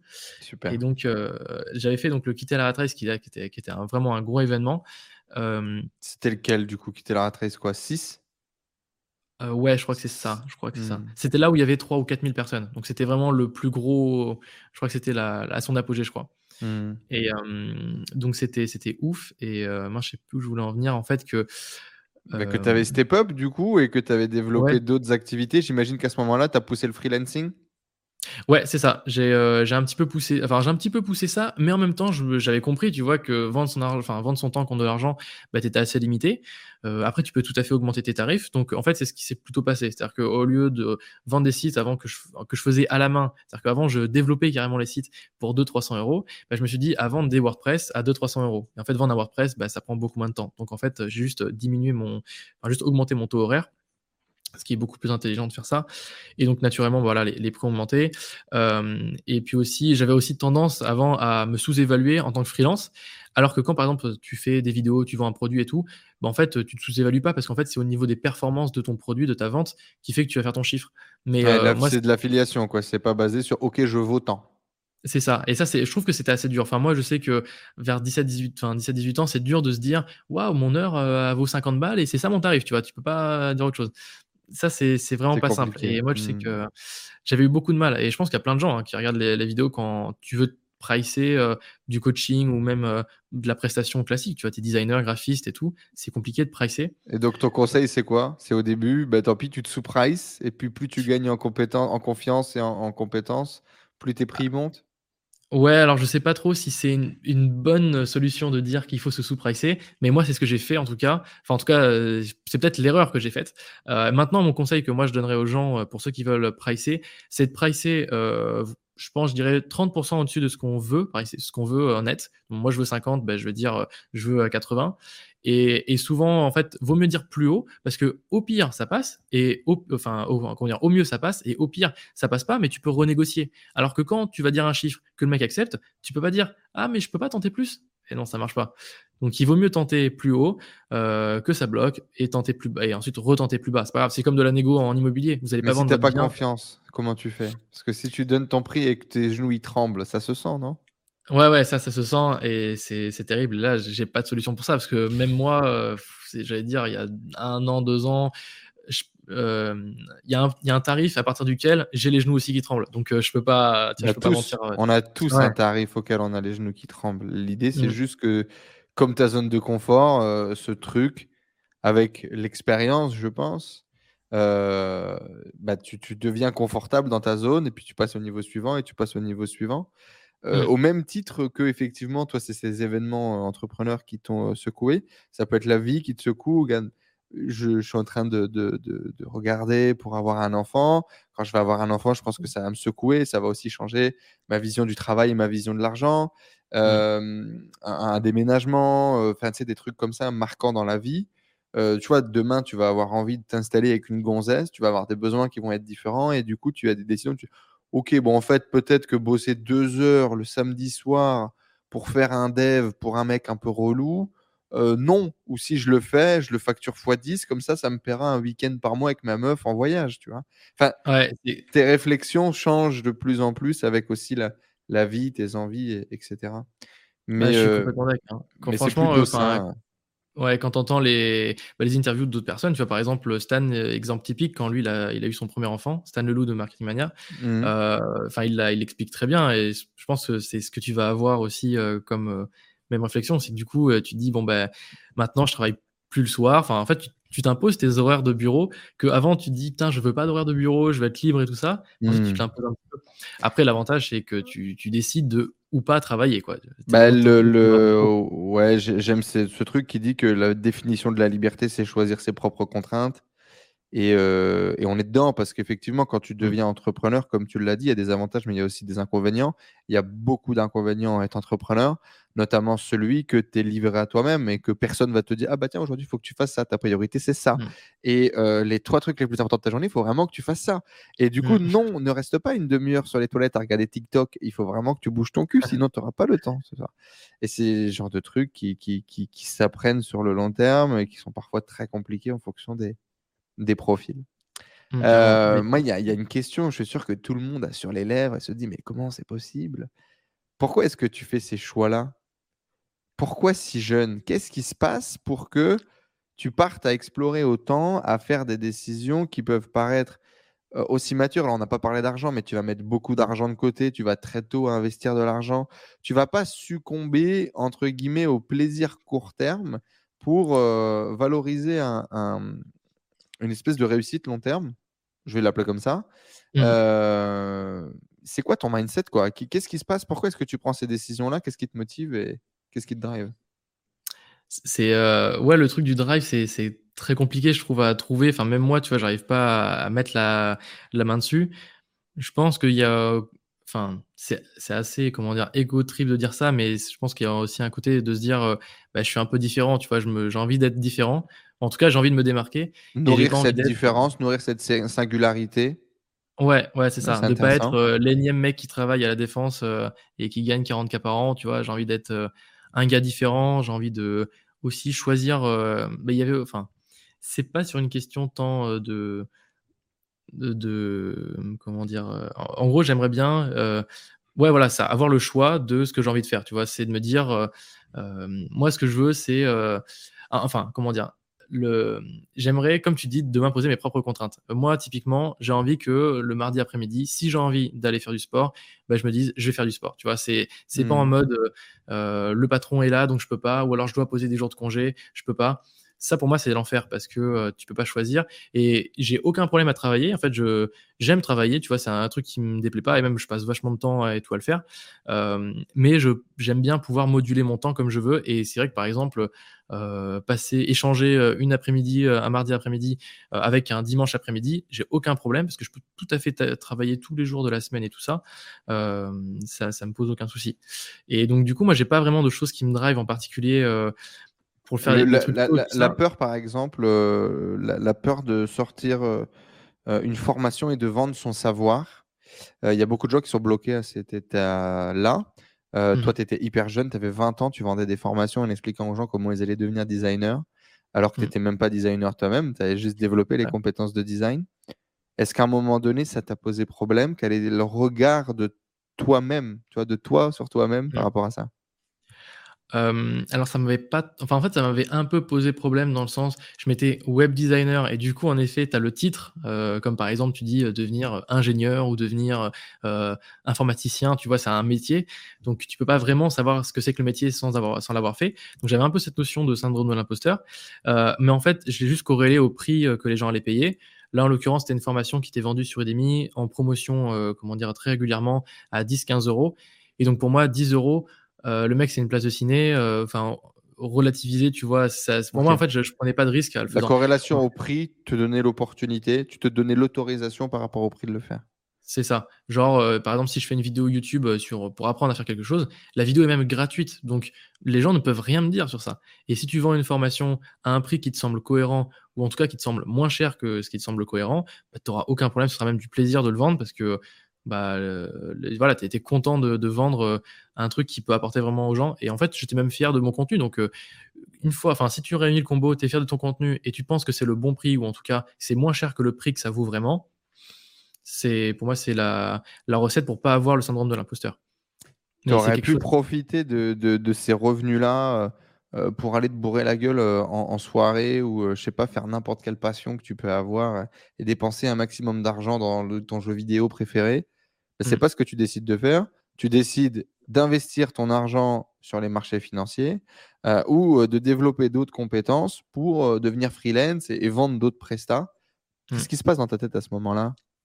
En fait, à ce moment, je me, je me dis, j'ai, en fait, j'ai, mmh, je pense que c'est ça aussi ma frustration, enfin, en tout cas ma grosse peur, c'est j'ai peur de manquer. J'ai peur de, de, me dire, dans 10 ans, bah, j'aurais fait 5 ans de, de, de, travail acharné, etc j'aurais peut-être claqué ou peut-être pas même pas claqué, tu vois. Mais imaginons, je perds ces sources de revenus. Putain, j'aurais trop les boules euh, de perdre ces trucs-là où j'ai travaillé vraiment si dur. En plus, j'ai été justement euh, me mettre des bâtons dans les roues. Je sors pas, je profite pas non plus à 100% par rapport aux autres. Euh, quel aurait été l'intérêt de pas avoir d'autres sources de revenus et de manquer quoi? Donc j'avais peur de manquer. Et pour moi, le fait de, de faire d'autres trucs, d'apprendre toujours des, nouvelles compétences et tout ça, donc faire des formations, devenir freelance, euh, savoir faire du, coaching, de l'accompagnement, euh, en fait, d'apprendre tous ces formats-là, ça me permet de me dire, bon, ben, si vraiment j'ai un problème, ben, je peux rebondir sur ça, ça et ça. Et en fait, plus ça va dans la vie et plus je, je, je souhaite ouvrir mon spectre de compétences et du coup euh, être vraiment bon dans plus de trucs. Comme ça, si un jour eh ben, j'ai besoin de faire quelque chose, ben, j'aurai non pas 5 options, non pas 6, mais 7, mais 8. Mais en gros, j'ajoute chaque année ou chaque, euh, chaque fois que j'apprends un nouveau truc, une nouvelle compétence qui fait que je pourrais travailler dans ce domaine-là. Et donc, moi, c'est plus ça. C'est vraiment plus pour me dire, euh, au cas où, je pourrais faire ça. Et donc, le fait d'investir, enfin, c'est. Bon, maintenant, je pense que c'est quelque chose que depuis 2-3 ans, là, j'ai l'impression que c'est une grosse vague qui est en train d'arriver en France. Les gens comprennent qu'il faut investir, qu'il faut épargner, qu'il faut faire attention à sa finance. Et, et moi, je pense que j'avais tout de suite eu ce truc-là de me dire, bah, moi, j'ai, en fait, je vis très bien à 1000, 1500 euros. En fait, déjà, j'avais mon statut d'étudiant où on me payait mon loyer, euh, j'avais déjà de la nourriture, euh, j'avais, euh, en fait, ma vie était déjà bien en tant qu'étudiant. Et en plus, tu rajoutes de ça bah, des revenus de micro-entrepreneur à peut-être 1000, 1500 euros. Bah, c'est, un peu le roi du pétrole, tu vois, par rapport aux autres étudiants. En fait, les autres étudiants, ils vont pas être proches de leurs sous, mais un peu. Bah et quand comment dire, c'est un peu ça. Bon, là, j'étais en école privée, donc ça va. C'est comment dire, t'as quand même des gens quand même plutôt des familles aisées, donc les parents ils sont derrière, quoi. C'est ça, voilà, c'est des gens qui vont, qui vont peut-être faire un, petit taf à, côté, mais du coup, ils vont avoir 100% de leur revenu de taf pour euh, dépenser, acheter leurs fringues et tout ça. Et donc, euh, en fait, moi, mon référentiel, c'était ces étudiants, ces étudiants-là. Donc, j'ai pas une vie, tu vois, de, de cadre à Paris. Et donc, le cadre à Paris, lui, va prendre son Starbucks tous les matins. Forcément, son niveau de vie, il est hyper élevé. Donc, c'est hyper compliqué de comment dire de, gérer ça quoi. Moi tu vois mon niveau de vie, euh, je dépense euh, enfin je dépensais quand en gros je payais pas mon loyer moi-même, euh, je dépensais peut-être les 5 600 euros grand maximum de loisirs, de nourriture et tout ça par mois. Donc tout le reste bah, je mettais de côté ou justement bah, j'achetais quelques logiciels tout ça pour faire un peu de vidéos, des choses comme ça. Euh, et, donc là, plus récemment, bah, plus l'activité commence à grandir, là, j'ai un petit peu augmenté mes revenus. Donc là aussi, je commence à dépenser euh, dans mon loyer et tout ça. Mais je reste à un niveau stable de dépenses. Et grosso modo, tu vois, je ne dois pas dépenser, je pense, les 1200, 1300 euros par mois de, euh, de life, tu vois. Donc, en gros, mon loyer, ma nourriture, mes sorties, activités et peut-être un petit peu voyage, épargne. Et ben ça, c'est vraiment tout ce dont j'ai besoin pour vivre. Et le fait de développer mon activité à côté avec des, des bons, des, bons, des bons revenus, ben tout, tout l'excédent qui est en plus, donc que je fasse des petits mois, des moyens mois ou des très gros mois, ben tout ça, je vais venir le réinjecter, soit en épargne pour l'immobilier après plus tard, euh, enfin, de faire un, un autre prêt, enfin mettre en apport, ou sinon dans les marchés financiers, justement la bourse. Et donc l'idée, c'était de me dire, bon ben au cas où j'ai peur de manquer, bon ben je vais investir dans la bourse ou dans l'immobilier pour me créer des sources de revenus en plus. Donc là, l'immobilier, ben, ça fait une rente, et euh, la bourse, ben moi c'est plus, euh, ben, on sait parce qu'on utilise, enfin on utilise tous les deux la formation de roman sur euh, la formation Trident, mmh. et donc ben, c'est de se dégager un, revenu. Et moi, le côté des dividendes en mode rente, c'est ce qui me séduisait vachement en bourse, et de se dire que ben, voilà, je vais investir pendant 10 ans, tu vois, et au bout d'un moment, je vais arrêter de faire des versements et je vais commencer à retirer, enfin retirer. tu veux collecter des revenus passifs au maximum, quoi. C'est ça. Moi, en fait, euh, il y avait un mec sur Twitter que je suis euh, et qui sa, phrase en anglais euh, est très explicite. C'est get income. non, c'est get money buy income. Donc en gros, c'est et de l'argent et achète des revenus. Donc le fait d'acheter des revenus, c'est euh, tu vas avoir de l'argent, tu vas l'investir euh, pour euh, la bourse et tu vas avoir des dividendes qui vont tomber. Ou alors sinon tu vas acheter un appartement, tu vas avoir des rentes de ton appartement, ou tu vas acheter un business et tu vas avoir un, flux de trésorerie voilà, en, tant que business. Et donc moi c'est plus ça qui, qui m'intéresse. Du coup diversifier en achetant, enfin en gros en achetant des sources de revenus. Donc, par exemple, moi, avoir 30 000 balles aujourd'hui, ça m'intéresse pas. Par contre, avec ces 30 000 balles-là, moi, je vais acheter un truc qui va me rapporter 100 euros par mois. Et donc, ces 100 euros par mois, c'est 100 euros qui vont tomber automatiquement tous les mois pendant X années. Qu'est-ce qui a euh, forgé cet état d'esprit? La peur, la peur du euh, manque, ok. Ouais. Mais, mais déjà, déjà de où? On n'a pas l'impression que tu as manqué? Tu as vécu dans une famille où il y avait de l'argent, ça s'est plutôt bien passé. Est-ce que tu as des grands-parents qui ont connu la guerre et qui te l'ont transmis quand tu étais gosse ou... Non, pas spécialement. Après, tu sais, euh, dans une, enfin, je pense dans toutes les familles, tu vois, on t'apprend que euh, l'argent c'est important et que euh, il faut pas en manquer, tout ça. après aussi, on est dans un pays où on a la chance de, même si ça va mal, et eh ben, t'es quand même pas dans la merde. Et donc, ça, c'est un truc qui justement aurait dû être comment dire positif dans le sens bon bah en gros je peux dépenser je peux craquer tout mon argent je m'en fiche parce que dans toute façon j'aurai la CAF j'aurai les aides et tout ça mmh et c'est vrai que ça me l'a. Enfin, moi, j'ai pas ressenti le, comment dire, cet effet-là. Euh, je pense que ouais, il y avait eu ce côté euh, un petit peu, j'ai, peur de manquer, mais j'ai pas eu de, de, de, trucs particuliers au niveau euh, justement des grands-parents, etc. Je pense. Euh, T'as juste envie de, de, de, créer des, des, trucs, quoi. Tu trouves ça drôle, quoi. Créer des revenus. Ouais, c'est ça. Après, le, le, fait de faire le choix aussi, euh, en fait, ça m'a permis aussi de justifier mon choix d'entrepreneur. C'est-à-dire que faire le choix de, de, l'entrepreneuriat, c'est aussi le choix. Alors, quand je vais dire le risque, faut pas abuser non plus parce que plus ça va et plus le risque, le coût du risque est vraiment très faible. Mmh euh, et le risque dans le sens, bah, si imaginons j'avais voulu arrêter mes études, bah, c'est entre guillemets un petit risque. Euh, et ben, euh, il aurait fallu que, en gros, ça me permet de m'assurer de me dire j'ai fait le bon choix, je me mets des sous de côté, tout ça. en gros, je me consolide et je me dis j'ai bien fait de faire, ce choix-là, tu vois, parce que mes finances sont meilleures et tout ça. Donc pour moi, euh, améliorer mes finances, c'est aussi euh, le moyen ça de valide le choix de devenir entrepreneur. Tu peux prouver à la société que tu peux être entrepreneur et réussir parce que tu crées des bons revenus. C'est ça. En tout cas, que j'ai fait un choix qui me correspond. En tout cas. Et, euh, justement, il y, a une recherche de, validation sociale. Tu penses Ou c'est pour toi? Mmh, non, je pense qu'il n'y a aucune recherche de validation sociale parce que euh, j'ai beau essayer euh, de dire aux gens que je suis entrepreneur, que je gagne même très bien ma vie, les gens n'en ont rien à faire. Et ça, c'est hyper marrant. par rapport à ta euh, famille? Ouais, ma famille, en fait, ils me soutiennent, tu vois, ils, sont, ils disent ouais, c'est très cool et tout ça. Mais en fait, pendant enfin ouais, les trois dernières années, ça n'a jamais été ah ouais, c'est trop cool, je fais des vidéos, tout ça, tu peux me, tu me montrer comment ça marche. En fait, ils sont pas vraiment fondamentalement intéressés par l'activité, ce qui est totalement ok, hein, c'est normal parce que je sais que c'est pas un truc qui intéresse les gens. Mais genre par exemple, là, le meilleur mois que j'ai fait, donc j'en ai un peu parlé par exemple à ma sœur. Donc et là, ah, c'est là où tu vois quand, quand, tu commences à balancer des gros chiffres. Il y a certains chiffres, ça commence un peu à attirer l'attention. Hein. Mmh. Voilà, c'est ça. Là, c'est ah ouais, c'est cool, ok. tu fais quoi déjà? Donc là, tu, tu ça ah, fait, ça fait trois ans que tu m'en parles, mais je t'ai jamais écouté. Par contre, si ça fait 10 000 euros, euh, d'accord. Exactement, voilà. Et euh, ça, c'est assez marrant, tu vois. Mais euh, et encore, je le ressens pas trop, trop. Mais ce qui est fou, c'est que par exemple, dans les discussions classiques et tout ça, bah, je dis ouais, je suis entrepreneur et tout. Franchement, il n'y a aucune réaction. Alors que par exemple, quelqu'un qui va me dire ouais, il est entrepreneur ou qui a sa boîte et tout, moi je vais être mais bah, si, raconte-moi, c'est passionné et tu vas creuser. Voilà. Mmh. Je, je, pense qu'on est un peu dans qu'il y, y, a le hype aussi social d'un point de vue plus large, c'est-à-dire le monde dans lequel on vit et comme tu l'as dit tout à l'heure, j'avais envie d'être différent. Mmh. Est-ce que différent est remarqué Est-ce que le remarqué est important ou est-ce que ou pas? Euh, moi, j'ai toujours été l'approbation de, de, la société, quoi? C'est un peu ça l'idée. Alors moi, personnellement, j'ai toujours été comme ça. C'est-à-dire que j'ai fait le, je sais pas si tu as déjà fait le test MBTI. Non. Tu vois ce que c'est? Je vois ce que c'est. Tu vois ce que c'est? En gros, c'est Exactement, c'est ça.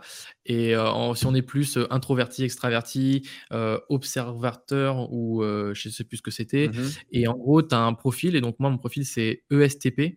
Et euh, en fait, c'est un profil, euh, bon, que le site euh, cespersonnalité.com euh, disent comme entrepreneur. Mmh et donc, c'est marrant parce qu'en fait, quand je lis la description, je dis, putain, mais c'est exactement moi, quoi. Mmh et c'est trop, trop marrant. Et, mmh, et du coup, ouais, j'ai ce côté-là de me dire, bah, j'ai envie d'être remarqué.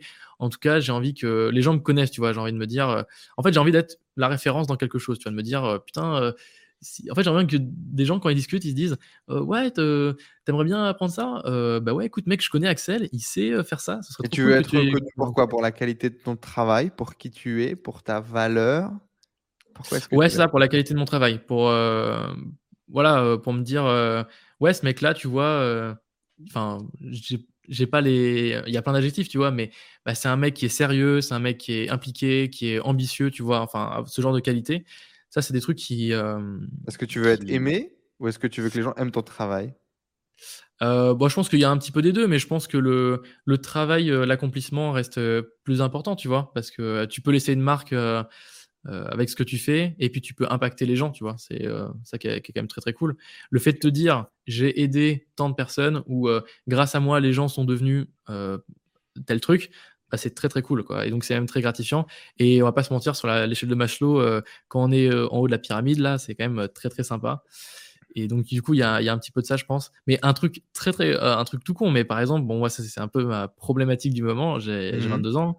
Euh, par exemple, quand tu rencontres des gens sur euh, Tinder, et voilà, les meufs, rencontres Tinder, etc. Allez, allons-y, partons dans la partie meuf. la partie la plus intéressante. Mais typiquement, tu rencontres une meuf et tout, tu lui dis que tu taffes et tout ça, que tu es entrepreneur, que tu es indépendant ou voilà, ça leur fait ni chaud ni froid. Parce qu'en fait, je pense que les, je pense que je suis pas dans l'âge où ça devient intéressant, ça devient important, intéressant. Je pense que c'est plus vers 25-26 ans quand les gens vont se dire, hmm. voilà, c'est ça. Après les études. En fait, parce que là, pour l'instant, à cette tranche d'âge-là, je crois que les gens, ils sont pas encore fed up du boulot ou le hmm. fait d'avoir un job qui soit intéressant n'est pas une problématique première, tu vois. C'est ça, c'est les vacances, c'est euh, faire un, premier taf, gagner un, petit peu de sous. Voilà, limite, en fait, à cette époque-là, c'est plutôt Ah, t'as un premier CDI, euh, cool, félicitations, frérot. C'est ça. Euh, et la majorité des gens de ton âge, de toute façon, 22, ils doivent être encore en études, et voilà quoi. Ouais, c'est exactement ça. Il y a très peu de gens qui, qui ont des CDI. Quand c'est un CDI, bah, des fois, c'est pas des CDI dans des boîtes que t'aimerais. Enfin, c'est pas des CDI de, de, fou. Et voilà, les gens sont hyper contents. Et ce qui est très bien, un CDI, c'est top, tu vois, ça te protège de Enfin, c'est une protection pour l'emploi et tout ça. Euh, mais c'est en général, c'est pas des métiers de ouf, tu vois. Et en fait, j'ai l'impression que euh, deux, trois ans après qu'ils ont trouvé leur, leur premier taf, bah, ils y reviennent, tu vois. Ils sont en mode, ouais, j'aurais peut-être euh, dû faire autre chose. Ou alors, oui, bah, c'est dans cette période-là, effectivement, où. C'est là où ah là, bah tu démarres. Toi, toi, toi, tu t'amuses dans ton job, putain, t'es passionné par ce que tu fais, c'est intéressant. Et du coup, la passion que tu dégageras aura certainement beaucoup plus d'impact euh, mmh. que euh, le marché qui sera certainement euh, morose des, jeunes, des jeunes cadres dynamiques, comme on les appelle en France. Quoi. Ouais, c'est ça. Et puis, c'est un peu. Mais après, tu verras aussi, tu reviendras de, de, de, dater sur Tinder parce que tu vas trouver, malheureusement, tu vas trouver des gens qui sont dans un, dans un moule, dans un truc, et mmh. tu ne trouveras pas forcément des gens avec lesquels bah toi, tu aurais, j'imagine, euh, tu as envie de pouvoir matcher et connecter directement avec des gens mmh. euh, bah, qui eux aussi euh, sont passionnés ou ont des envies, ont des projets, construisent des trucs en parallèle de ce qu'ils font. Et bah, le mass market, c'est pas ça, quoi. Donc, Tinder, oui, tu vas peut-être baiser un petit peu, oui, tu vas peut-être rencontrer des gens un peu sympas, mais si tu veux vraiment rencontrer des gens qui partagent cette vibe que tu as, c'est pas sur Tinder que tu vas les trouver, quoi. C'est ça. en tout cas, très très difficilement. Hein. Je pense que ce sera par pur hasard, mais. Bah, c'est des perles, quoi. Ouais, voilà, c'est ça. C'est trouver des perles un peu perdues. Euh, c'est ça. Et ouais, juste pour revenir sur la partie euh, cadre de vie, tu vois, CDI, tout ça. Euh, moi aussi, c'est ce qui, c'est ce qui m'inciterait, par exemple, à prendre un CDI dans la boîte dans laquelle je suis, parce qu'en fait, la boîte, ça se passe hyper bien, les collections top et tout, le l'écosystème est vraiment trop bien, mais prendre un CDI à temps plein, je sais que c'est pas possible de cumuler ça avec un taf euh, tu vois, pour développer mon activité et tout, c'est juste pas possible parce que là, actuellement, je sens que je suis freiné, que je sens. Euh, je, suis fatigué, tu vois. Genre, le soir, tu te vas au sport, tu n'as pas envie de faire des vidéos euh, à 23h, quoi. Tu es, juste claqué. Mmh et donc, j'aime tellement, enfin moi j'aime vraiment euh, trop l'ambiance, l'écosystème et tout ça, que tu t'entends bien avec les gens, tu dis putain j'ai pas envie de quitter le taf, tu vois. Et donc euh, là ce serait peut-être l'opportunité de trouver un CDI. Et donc c'est pour ça que le mi-temps ce serait incroyable parce que le mi-temps tu gardes le cadre de, du salariat, c'est-à-dire que tu as bah, tous les avantages. S'ils peuvent avoir un... T'es dev de toute façon là-bas. Ouais c'est ça. Ça dépend si un dev à mi-temps ça leur va. Ouais, c'est ça. Donc, ça, ça négocie, tu vois, c'est quelque chose dont on n'a pas encore parlé. Mais si ça, ça peut être possible, pour moi, c'est que des avantages parce que ça permet d'avoir un cadre de vie euh, et tu as la moitié de, ton temps qui est encore libre. Et donc, euh, bah, franchement, euh, travailler, comment dire, avec un petit salaire, donc forcément, puisque ce sera un mi-temps, mais que les demi-journées et le reste de la journée, tu peux aller faire, tu peux aller faire du sport, tu peux aller faire un footing, machin, tu peux aller partout où tu veux, c'est trop bien quoi. Et donc tu peux euh, régler un peu. Là, tu es déjà un plus avancé, mais bon, c'est pas étonnant non plus vu que tu as eu des réflexions très tôt sur plein de sujets. C'est mmh. euh, si l'argent n'est pas le seul critère, qu'est-ce qui me rend heureux? Moi, j'appelle ça le, j'appelle ça mon framework du bonheur, parce que bon, je suis un peu un techos aussi euh, initialement, on va dire. Et donc, j'ai appelé ça mon framework du bonheur. J'en ai fait une formation euh, qui est dispo dans, dans, la tribu. Bien évidemment, la tribu, le club d'entrepreneurs sur le web, c'est disponible juste en dessous.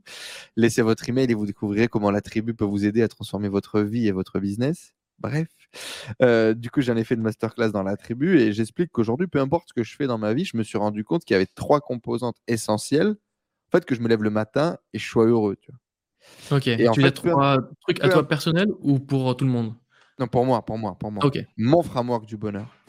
Et, euh, et en fait, peu importe le projet.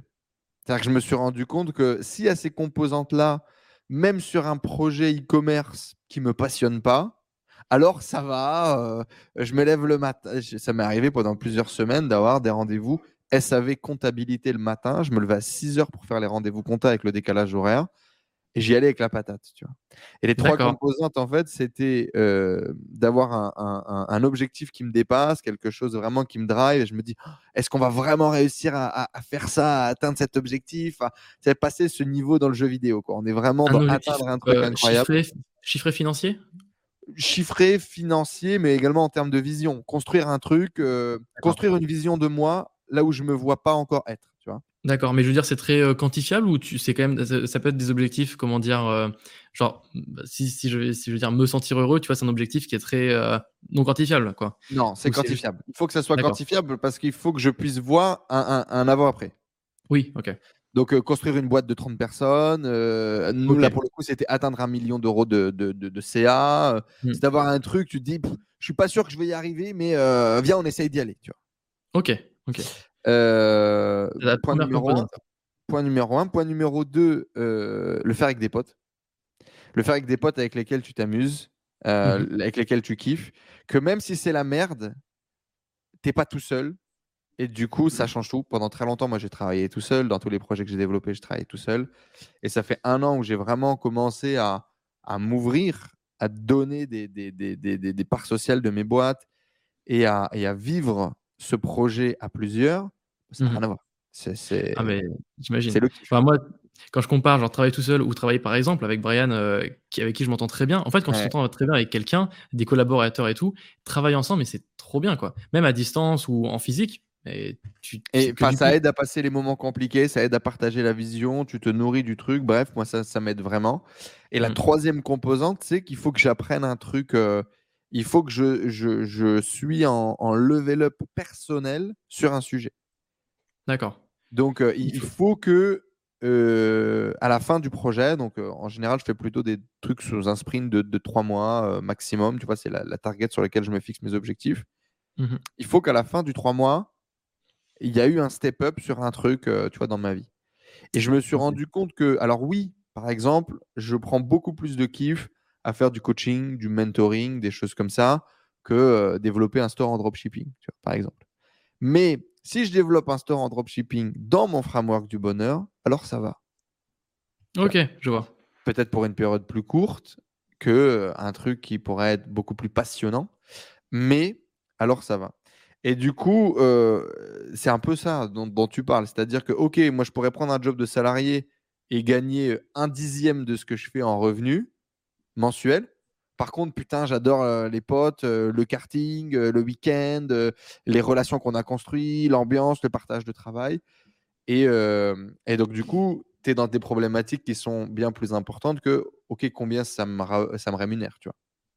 Exactement, c'est ça. Moi, tu vois, enfin, je commence à un peu plus la, la voir. C'est-à-dire qu'en en gros, là, j'arrive à un moment où, en fait, avant, j'avais des opportunités et ça a commencé à grossir. Je disais souvent oui, tu vois, donc rémunérer un peu, moyen, mmh. beaucoup, tu vois, je disais oui, oui, oui, oui, prenez, enfin, je prends, je prends, je prends. Et, ensuite, là, maintenant, j'arrive à un moment, ouais, voilà, ça, où j'ai un peu trop d'opportunités. Ah, je veux commencer à prioriser, tu vois, et donc à, à, mettre les trucs qui un peu moins bien de côté, tout ça, et même de refuser, par exemple, des partenariats, des choses comme ça. Et, euh, ça, franchement, ça, ça, change de fou euh, le kiff, quoi. Et euh, aussi, je discutais avec euh, Shubham, un autre, un autre mmh. youtubeur qui fait des vidéos sur Notion et sur de l'automatisation, des choses comme ça.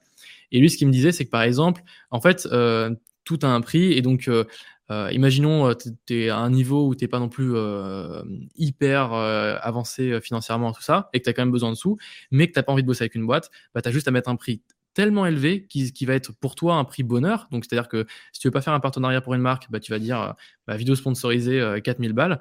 Et euh, si la personne dit oui, bon, bah, tu vas te dire bon, bah, franchement, à 4000 balles, je le fais, c'est cool, tu vois. Et sinon, bah, tu fais pas et puis tant pis, quoi. Et puis next. Donc, je pense, voilà, et puis next. Donc, du coup, ça veut dire que si par exemple, voilà, vous êtes, euh, vous êtes freelance, ça se passe bien et tout, mais vous voulez avoir un peu plus de taf, mais que vous, enfin, vous avez une offre euh, d'un, d'une boîte qui vous plaît pas trop et tout ça, bon, bah, pricez-vous vraiment cher cette fois-ci. Euh, au pire, vous allez peut-être négocier si vous voulez, ou pire, bah, la personne vous prendra pas et puis c'est tout. Et donc voilà. il faut qu'il y, ait faut qu'il y ait, du, du, du, bonheur dans le truc. Et ce qui est très intéressant du coup dans ta réflexion, c'est que tu en es déjà à qu'est-ce qui me rend heureux? Sur mmh. un point de vue global et que même l'argent a un prix. C'est-à-dire que parfois, il vaut mieux gagner moins et être, par exemple, plus heureux, émotionnellement plus stable, etc. Mmh. Euh, moi, pour euh, développer des trucs de plus en plus gros, je sais que ma zénitude, ma paix émotionnelle a un prix. Et il y, y, y, a des montants sur lesquels je ne suis pas prêt à aller parce que. Euh, parce tu veux dire que tu n'es pas prêt à vendre quelque chose à ce prix-là parce que tu te sentirais pas aligné Par exemple, en ce moment, on, est entre 200 et 400 000 euros par mois de vente. Il y a des paliers sur lesquels, avec la structure actuelle, j'irai pas. Parce que, tu... vas exploser en vol, parce que ça va être beaucoup de stress, beaucoup de rush, ah, beaucoup de friction. Il faudrait refaire le véhicule pour pouvoir y aller dans des conditions différentes, beaucoup plus saines, par exemple. D'accord, ok. Là, tu as T'as peur de ne pas pouvoir contrôler, de ah, pas c'est pas peur, c'est stressant de ouf. typiquement, on a développé, on a scalé sur une structure dropshipping. J'ai mmh pas du tout le contrôle, ou j'ai un contrôle qui est très, il y, a un délai de malade avec mmh. le contrôle qualité et le contrôle logistique. Je maîtrise pas ma chaîne complète. Je ne scalerai pas plus que mon objectif, c'est de faire un million par mois. Je vais faire mon million par mois juste pour dire c'est bon, je l'ai coché. Et, et je vais downscale améliorer complètement le navire avant de repartir. Parce que à 1 million par mois dans les avec la structure actuelle, euh, tu pètes un câble.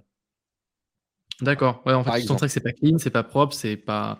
À un moment donné, ça t'apporte beaucoup de points, beaucoup trop de points de stress qui sont pas, euh, qui sont pas pertinents.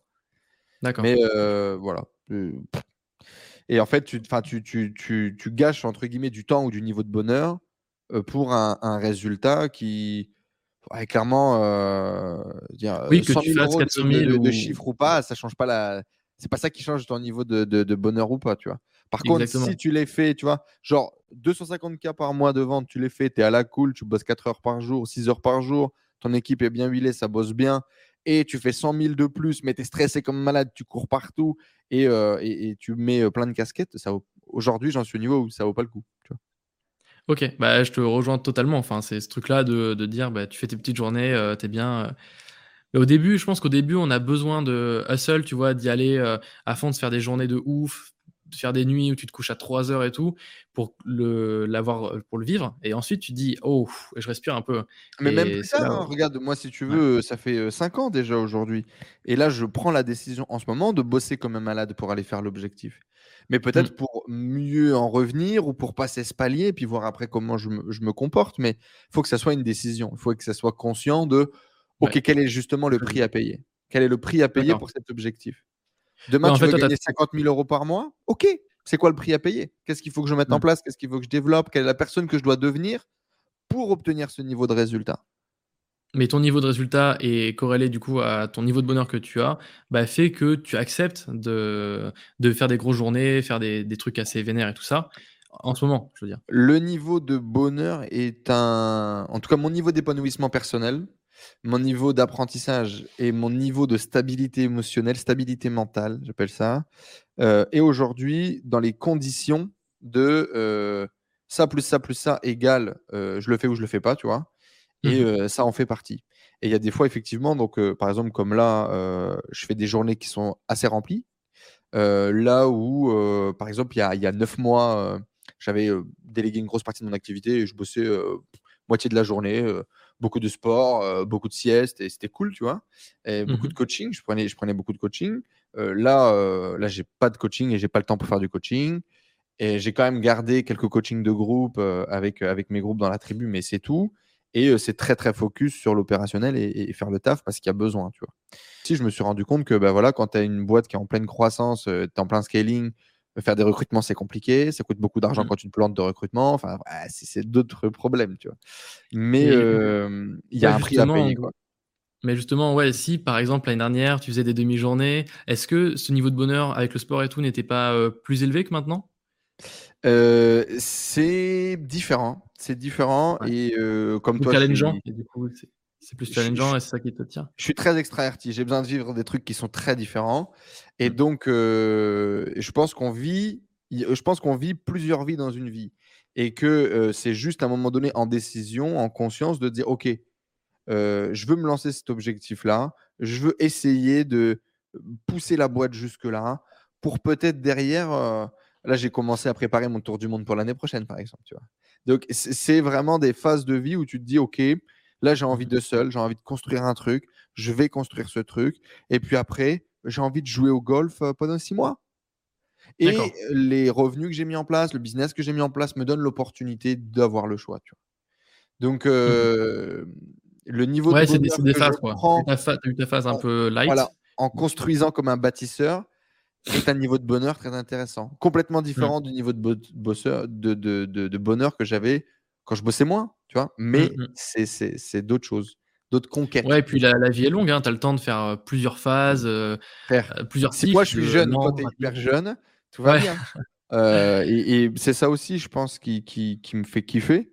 C'est quand tu vois en ce moment Richard Branson, 70 ans, qui fait du vélo, qui fait du tennis, qui, qui fait encore des trucs de ouf et, et, qui, d'un point de vue business, se dépasse encore tout le temps. Moi, c'est ça que je vise. C'est je me dis, mmh. à 50 ans, quel est le projet fou que je lancerai à 50 piges? Parce que mmh, mmh, j'espère que toute ma vie, je continuerai à lancer des projets. On s'est éloigné, on va revenir un petit peu sur ton interview quand même. Euh, est-ce que tu penses qu'être jeune, ça a été une barrière dans ton parcours et comment est-ce que tu as utilisé cette jeunesse pour en faire une force? Moi, je ne l'ai pas ressenti comme une barrière, mais justement plus comme une force, euh, dans le sens où euh, tu peux très vite, euh, comment dire, tu as une force d'itération qui est très, très rapide. Euh, tu peux euh, assimiler aussi très vite, mettre en place très vite. en fait, je pense qu'on a une force qui est la rapidité et qui est le, le comment dire, la, la vivacité d'esprit. Donc, euh, quelqu'un euh, qui va être euh, plus ancien, je pense, qui sera moins apte à, s'adapter. je pense qu'un jeune peut très vite s'adapter. Et en fait, on peut s'adapter sur plein de niveaux, c'est-à-dire en termes de niveau intensité de, travail, mais aussi de la vie en général. C'est-à-dire que moi, par exemple, j'aurais aucun souci à baisser mon niveau de vie, à manger que des pâtes et tout ça, alors que quelqu'un peut-être qui a 50 ans, qui a vécu 10 ans avec un certain niveau de vie, il sera, sera peut-être plus dur pour lui, je pense, de redescendre à un niveau de galéritude, de bouffer des pâtes, etc., boire que, mmh. que de l'eau, pas de, pas de Starbucks et tout ça. Donc je pense qu'on s'adapte vachement et c'est ça, je pense, notre vraie force, c'est s'adapter. et puis aussi, tu vois, quelqu'un de 40-50 ans, bah, il va être pas fatigué, tu vois, mais bon, il a fait sa vie et il a peut-être moins envie de hustle et, et d'y aller. Quand tu es jeune, bah, as la niaque, tu vois, tu as envie de bosser et tout ça, tu peux très bien te faire des nuits de 4-5 heures et d'enchaîner des jours de travail. Ok, c'est pas agréable et tout ça, mais c'est possible. Et donc, si ton, ton, projet en vaut la peine, si le niveau de bonheur qu'on a dit est, très cool à cette période-là, bah, ça peut le faire, tu vois. Donc, je, je pense c'est plus niveau d'adaptation. Je pense que tu as un peu le même avis, à mon avis, sur ça, non? Ouais, ouais, ouais. Enfin, dans tous les cas, on a tous nos motivations qui sont propres, mais moi, j'ai eu longtemps le problème de ne pas être crédible ou sérieux, surtout qu'en plus j'étais commercial et, que j'avais des gens en face qui étaient, qui étaient beaucoup plus âgés et solides. Mais mmh. au, bout du compte, si, voilà, si j'avais pu commencer 10 ans avant, j'aurais commencé 10 ans avant. Hein. Ce que tu es en train de construire aujourd'hui, les actifs que tu construis aujourd'hui, sont peut-être des actifs qui te paieront à 50 ans. Moi, je, mmh. Je faisais des vidéos tous les jours, tout le monde s'en battait les couilles, pas, j'étais le seul en commentaire. Et je me souviens, 2016, fin 2016, je fais un statement où je dis dans deux ans, ma chaîne YouTube sera mon plus gros actif et c'est ce qui vaudra le plus d'argent. Et bon, c'est toujours plus lent que ce que tu as envie, ça a toujours moins mmh. d'impact que ce que tu aimerais. Mais dans les faits, on est toujours là, on est en train de faire ce podcast et on a interviewé des, des, gens incroyables et on a fait mmh. des centaines de milliers de vues sur les, les, mois qu'on passé grâce à ces interviews. Donc, mmh. c'est beau, quoi. Tu vois. Ouais, et puis tu as créé plein d'opportunités aussi. Tu es, allé voir plein de gens, tu as contacté bah, plusieurs millionnaires et tout ça. Enfin, c'est des trucs de ouf, tu vois. En fait, des fois, c'est tout con, mais ça tient bah, à un contact, une demande d'ajout, envoyer un ah message proposer un truc, c'est en fait, faut vraiment pas avoir peur d'être la personne qui propose. Et ça, c'est dans, tous les domaines, mais euh, euh, encore, enfin, c'est très vrai dans la, vraie vie. Tu vois, si par exemple, dans, la vraie vie, tu dans un groupe de potes où tu as toujours un qui propose et jamais les autres, ben, soyez la personne qui propose. Et même euh, avec dans la réseau professionnel, soyez la personne qui propose. Viens, on va boire un verre, on va, on discute de ton business, on fait un truc on organise un, truc tout bête, mais par exemple, l'année prochaine, là, j'aimerais organiser avec un pote sur Bordeaux un événement entrepreneur où on serait une petite dizaine et on se rend compte, on parle un petit peu de tout, tu vois, donc une semaine, euh, une maison sur la mer et tout ça. Et, mais en fait, faut juste, voilà, c'est un peu d'organisation, faut, faut, comment dire, euh, faut se bouger les fesses. Mais une fois que c'est fait, enfin, tu, gardes un souvenir, tu as créé des relations avec les gens, enfin, c'est ouf, tu vois, tu as plein d'opportunités qui se créent. Pour amorcer ça, j'ai un challenge pour toi. Challenge que moi, je me suis donné quand j'ai commencé, que j'étais salarié à Paris. Euh, mmh j'ai commencé à faire un networking par mois. Tous les mois, j'organisais un ah networking qui s'appelait. Euh, Et donc, tu l'organisais toi-même. les apéros 2.0. Enfin, au début, tu sais, c'était un message sur Facebook, tu essaies d'inviter 3-4 mmh potes et, et de, de, le partager, tu vois. On a fini à faire des événements à plus de 100 personnes. Ah, et du coup, en anticipation de ta maison l'année prochaine, mmh un événement par mois, le même bar, la même date. Tu vois, moi, c'était à Bangkok, c'était le dernier jeudi de chaque mois. Et donc, le mmh dernier jeudi de chaque mois, alors oui, bien évidemment, quand Stan est venu, quand Théophile Hélier est venu, on a fait un peu plus d'entrées que d'habitude. On a réussi à faire jusqu'à 60 Français à Bangkok ouais, sur un événement networking. Mais tu as créé un vrai événement où les gens, il y en a qui, qui ne rataient le, jeudi pour rien au monde, tu vois. Et, mmh. et toi, finalement, bah, tu es le, le, l'électron qui relie tous ces gens-là. Et, et bah, les gens t'écoutent et tu as de la visibilité. Et tu, toi, tu kiffes parce que dans tous les cas, moi, les networking que je créais, c'était d'abord ce que j'avais envie de vivre et d'être. Moi, j'avais envie d'être là avec des potes, rencontrer des gens et kiffer et discuter et boire des mmh. coups. Et c'est ce que je faisais, tu vois. D'ailleurs, la majorité des, des, des événements, euh, c'était en plus à cette époque-là, on, était vraiment dans, dans le seul. En général, c'était ma, ma, sortie de la semaine ou presque, tu vois. Euh, et, euh, et, je finissais bourré. Ah ouais, je finissais bourré à moitié sous à raconter des histoires qu'il fallait pas raconter, tu vois. mais c'était, c'était le kiff. Et donc voilà, si tu veux prendre mmh. le challenge, là jusqu'à ton événement, et mmh. du coup tu vas, tu fais un event comme ça les, tous les mois, même bar, même truc, machin, ta petite com classique. Et, euh, et à chaque event, tu dis, bah, bah voilà, euh, on a rendez-vous euh, le, mois, le, le mois prochain, etc., à l'event. Et rappelez-vous, en fin d'année, on a une maison. le siège coûte X centaines, milliers d'euros. il reste trois places. Et tu finiras par remplir naturellement ta maison sans faire de com, uniquement mmh. en faisant ton petit événement de kiff. et un truc que j'aurais fait et que je ferais différemment, c'est de faire par contre les événements payants. Les networking, j'aurais su, je les aurais fait payer. je pense. D'accord. Tu aurais fait genre juste pour passer l'entrée, c'est-à-dire juste qu'il y a un filtre de personnes et les gens vraiment pas intéressés? Exactement, exactement. Et, j'ai tellement mis d'heures, d'énergie, d'envie que ça se passe bien, que au final, moi je me retrouvais à chaque fois à perdre de l'argent à, mmh. investir dans les événements, que ça soit parfois bah, déjà toi pour tes propres consos ou pour payer un verre à quelqu'un ou pour ce que tu veux et je me retrouvais à, dépenser de la thune. Alors que si on avait ne serait-ce que 5, 10, 15 euros, tu vois, c'est 15 balles par personne, 20 balles par personne, tu peux faire venir quelqu'un et le payer. Tu peux offrir des bouquins à tout le monde. Ah, je sais pas, mmh. tu as une idée, tu te dis, je vais offrir un bouquin qui m'a vraiment impacté. Ouais, l'expérience d'après du mec qui vient, elle est tout autre, quoi. Et puis en fait, euh, même 15 balles, on s'en fiche. Euh, pour une soirée, c'est pas. Tu peux créer plein de choses. Tu peux mmh. créer plein de choses si tu as un peu de budget. Et moi, il y a plein de choses que j'avais envie de faire que j'ai pas fait parce que euh, bah parce que c'était pas le but, tu vois, ou ça m'aurait fait, ça m'aurait fait mettre en, déficit sur l'activité alors que ça n'avait aucun sens. Mmh. J'aurais pu faire des trucs plus cool si on avait un peu de thunes. Et donc, je pense qu'à refaire, je le ferais payant. Il y en a un bah, qui marche hein. très très bien, qui est Benjamin, son pseudo sur les réseaux, c'est Benjamin JDEL. Euh, lui, il est dans l'immobilier et dans le business. et là, il s'est vachement développé dans le business en ligne. Et il a appris les, les, networking et il fait un networking par mois payant. Il remplit à chaque fois. et, il a pu faire venir des sacrés invités, avoir du poids et machin. Mmh. Et il faut pas le faire avec l'objectif de faire une activité rentable. Il faut le faire dans un objectif de faire une activité break-even mais break-even en faisant des cadeaux, break-even organisant des événements cool, ou break-even même en prenant une assistante qui va t'aider à mmh. organiser le truc, à faire que ça se passe bien, etc. Ouais, mais comme tu euh dis, il faut que ce soit une expérience cool pour toi avant toi-même. Si tu le fais, c'est parce que tu as envie de kiffer toi-même. Donc, euh, Exactement. Mmh. Exactement. Bon, alors je te dis ça, et puis le dernier événement que j'ai fait pour la tribu, euh, je suis à perte de 3K parce que forcément, les gens, ils ont ah, bouffé des huîtres et tout, tu vois. Mais... Après, tu, loues les lieux aussi. Là, tu louais carrément. Là, on a loué une villa, on a loué un truc, un machin, ah et on s'est fait plaisir.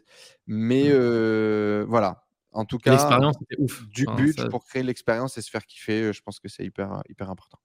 Mmh Bref, euh, on s'est éloigné. Il y a plein de trucs euh, euh, qui ont beaucoup moins de sens qu'on revienne dessus, donc on, va les, passer. Juste petite question, ça fera un peu de putaclic également.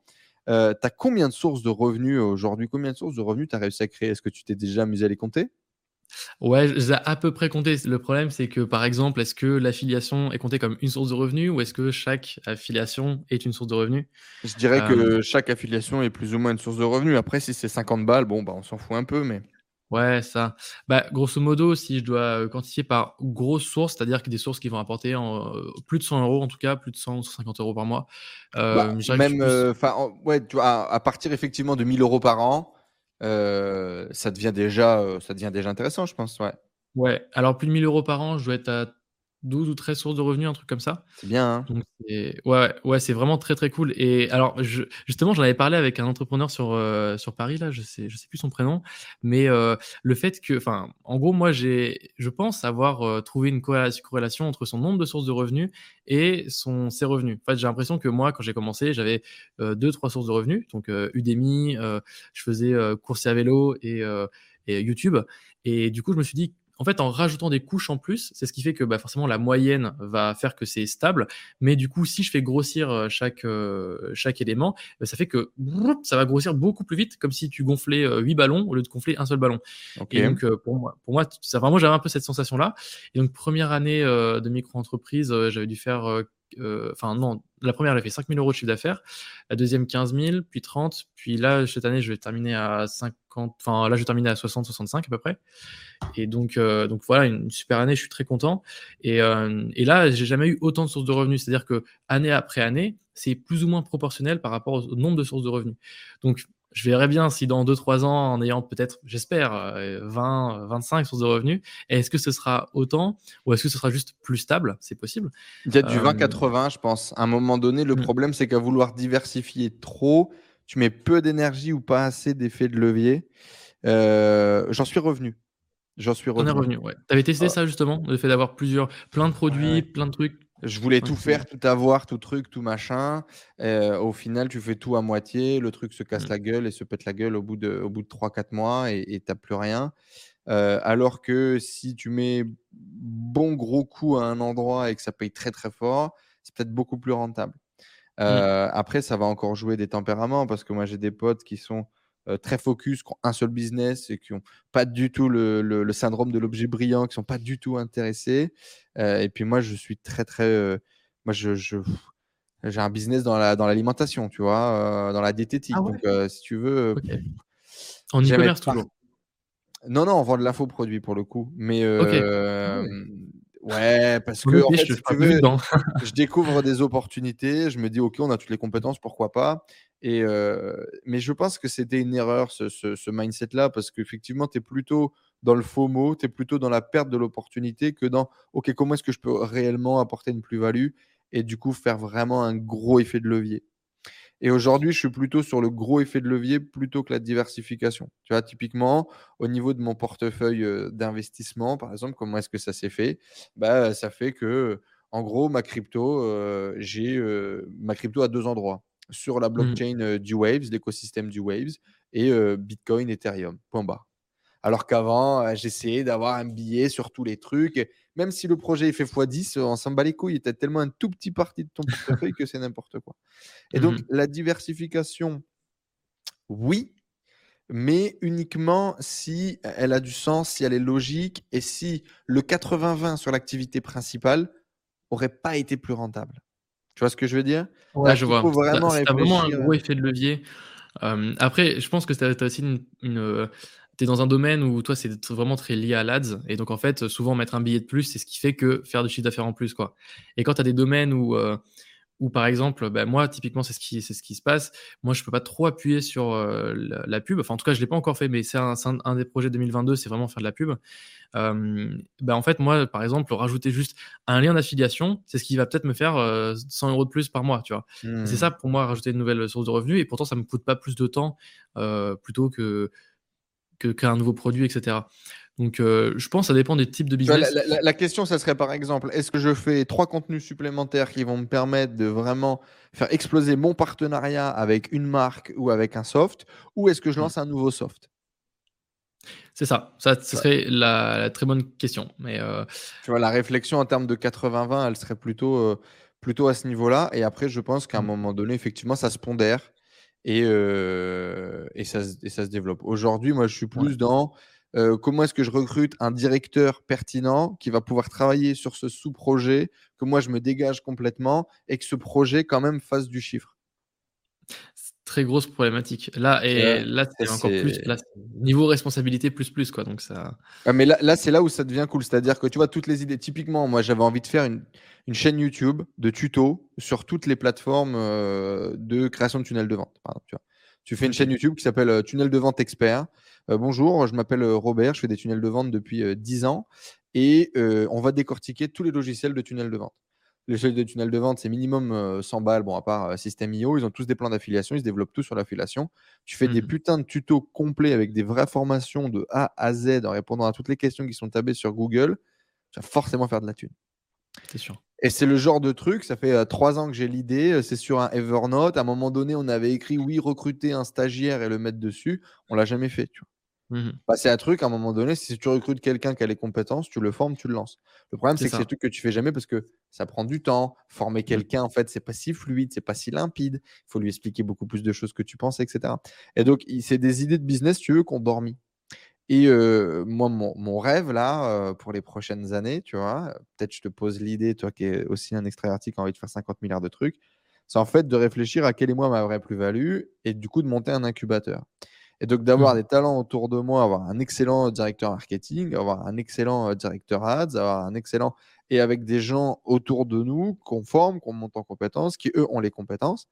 Et derrière n'importe quelle idée à la con typiquement qui va générer du revenu passif comme sur des niches comme ça en affiliation, euh, bah, putain, tu mets quelqu'un, tu mets une équipe, tu mets des moyens, pouf, et puis le truc qui va travailler tout seul de son côté. Tu vois. Mmh ça, c'est un peu mon, mon, mon, rêve, mon idylle de monter une espèce de machine à muse, parce qu'il y a tellement d'opportunités quand tu commences à te développer sur le net, quand tu commences à les comprendre, et tu peux pas tout faire. Et tout vouloir les faire, ça serait vraiment une erreur et ça serait contre-productif. Bref, justement, toi, c'est quoi l'objectif? Maintenant que tu as fait euh, déjà beaucoup de choses, mais tu as toujours 22 euh, ans, mmh qu'est-ce que tu as envie de faire? Qu'est-ce qui, qu'est-ce, qui, qu'est-ce qui te motive? Vers quoi on va? Moi, j'ai, j'ai, justement, j'ai pas encore ma vision exacte de ce que je voudrais faire, ce que j'aimerais faire dans la vie, etc. Moi, je sais que, bon, un peu comme tout le monde, tu vois, je veux le bonheur et tout ça. Euh, et donc, je, je, sais que en faisant ce que je fais, je me donne le choix. En tout cas, je me, pour moi, c'est la meilleure option pour me donner le choix. Et la, la réussite, en tout cas, l'indépendance financière, dans le sens où juste je sais que c'est des termes que, qui sont pas bullshit, mais qui sont très souvent utilisés, tirés dans tous les sens, etc. Mmh. Voilà. Moi, je veux juste dire, en gros, que j'ai, je suis vraiment à l'aise financièrement et en gros, je vais pas prendre un taf ou je vais pas faire un, truc parce que c'est lié à l'argent. En fait, je veux pas que mon choix pour le paycheck. Quoi. Mmh. Voilà, c'est ça. Moi, il faut que ce soit vraiment lié à mon niveau de bonheur, à l'opportunité. En fait, si on me propose d'aller aux États-Unis, un mec, j'ai pas les sous pour pour partir, je peux pas vendre mon, je peux pas partir d'appartement, je peux pas m'installer à Los Angeles parce que ça coûte hyper cher et tout. Ben, si je peux le faire, bah, ce serait incroyable quoi. Et donc, je veux me donner cette liberté là. Donc, je travaille sur ça en fait pour me donner le choix plus tard. Mais a priori, moi, je serais plutôt tenté de faire des faire des, projets plus dans le dur. Parce que là j'ai connu j'ai toujours connu le digital euh, mais je, je j'ai l'impression de beaucoup plus kiffer le, le fait justement de rencontrer des gens tu vois faire des événements. Euh, et bah, je vais tester un peu plus cette année faire ce format là justement bah, faire des apéros des événements. Je sais qu'il y a des euh, hormis le fait de faire une petite maison entrepreneur, je voulais quand même faire plusieurs événements en mode conférence en fait sur Bordeaux. Mmh et euh, que j'ai pas encore mis en place, mais que je vais essayer de mettre en place et voir si je kiffe, si c'est un truc qui me plaît.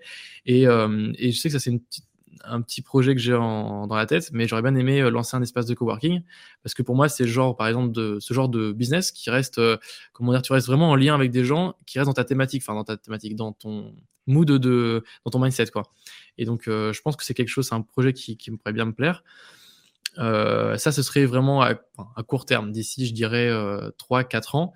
Et après, moyen terme, je, franchement, j'ai aucune idée. Je pense que ça va, ça va répondre des. Comment ça va être en lien avec les bah, opportunités. déjà, il y a un truc intéressant c'est que tu as dit court terme, 3-4 ans. La majorité du temps, court terme, ils savent pas ce qu'ils vont manger ce soir. Donc, c'est déjà intéressant en termes de vision. Euh, en termes de, de, vision. Tu penses, euh, du coup, prendre un CDI pour euh, la stabilité, ce kiff d'un point de vue perso et continuer à développer tes projets en parallèle? Tu te vois mmh plus axé euh, sur YouTube et l'affiliation, refaire des, formations Qu'est-ce qui te, donne envie là?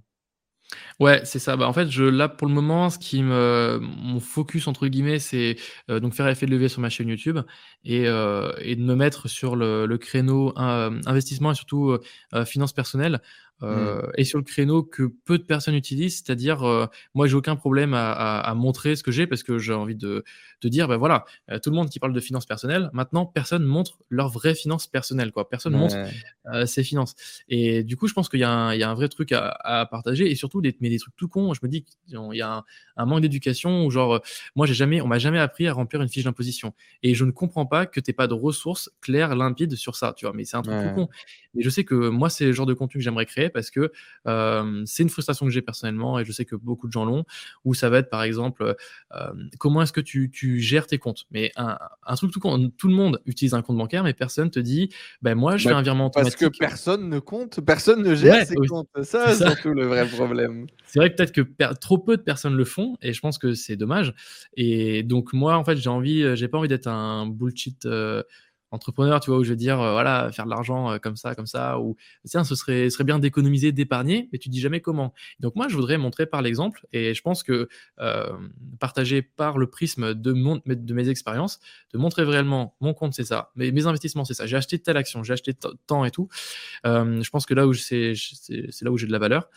Et donc, bah, j'essaie de focus sur ça euh, prochainement. Et donc, après, exploiter les, les, les canaux de, monétisation classiques, bah, revenus publicitaires, euh, vente de formation, affiliation, euh, tout ça. Euh, et puis, euh, bah, ce sera déjà pas mal. Hein. Je pense que. Donc, y a... entrepreneur, quoi. Tu te, tu vraiment là-dessus. Ok. C'est ça. Et toujours en parallèle, du coup, euh, développer de manière générale. En fait, mon objectif, ce serait moyen terme, du coup, plutôt de 10 ans, donc d'ici mes 30 ans à peu près, d'être Fat Fire. Donc Fat Fire, c'est en gros Fire Financially Independent Retire Early, être financièrement indépendant et prendre la retraite rapidement. Donc ça ne veut pas dire que je partirai à la retraite, mais ça veut dire que je le serai. C'est-à-dire que justement, à ce moment-là, à 30 ans, je me serais donné le choix. Bon, bah, c'est bon maintenant, je si j'ai envie de faire autre chose, si j'ai envie de give up, si j'ai envie de partir en Afrique, euh, faire euh, de, 5 mois de bénévolat et tout, mmh. voilà, d'humanitaire, je pourrais faire ce que je veux. Quoi.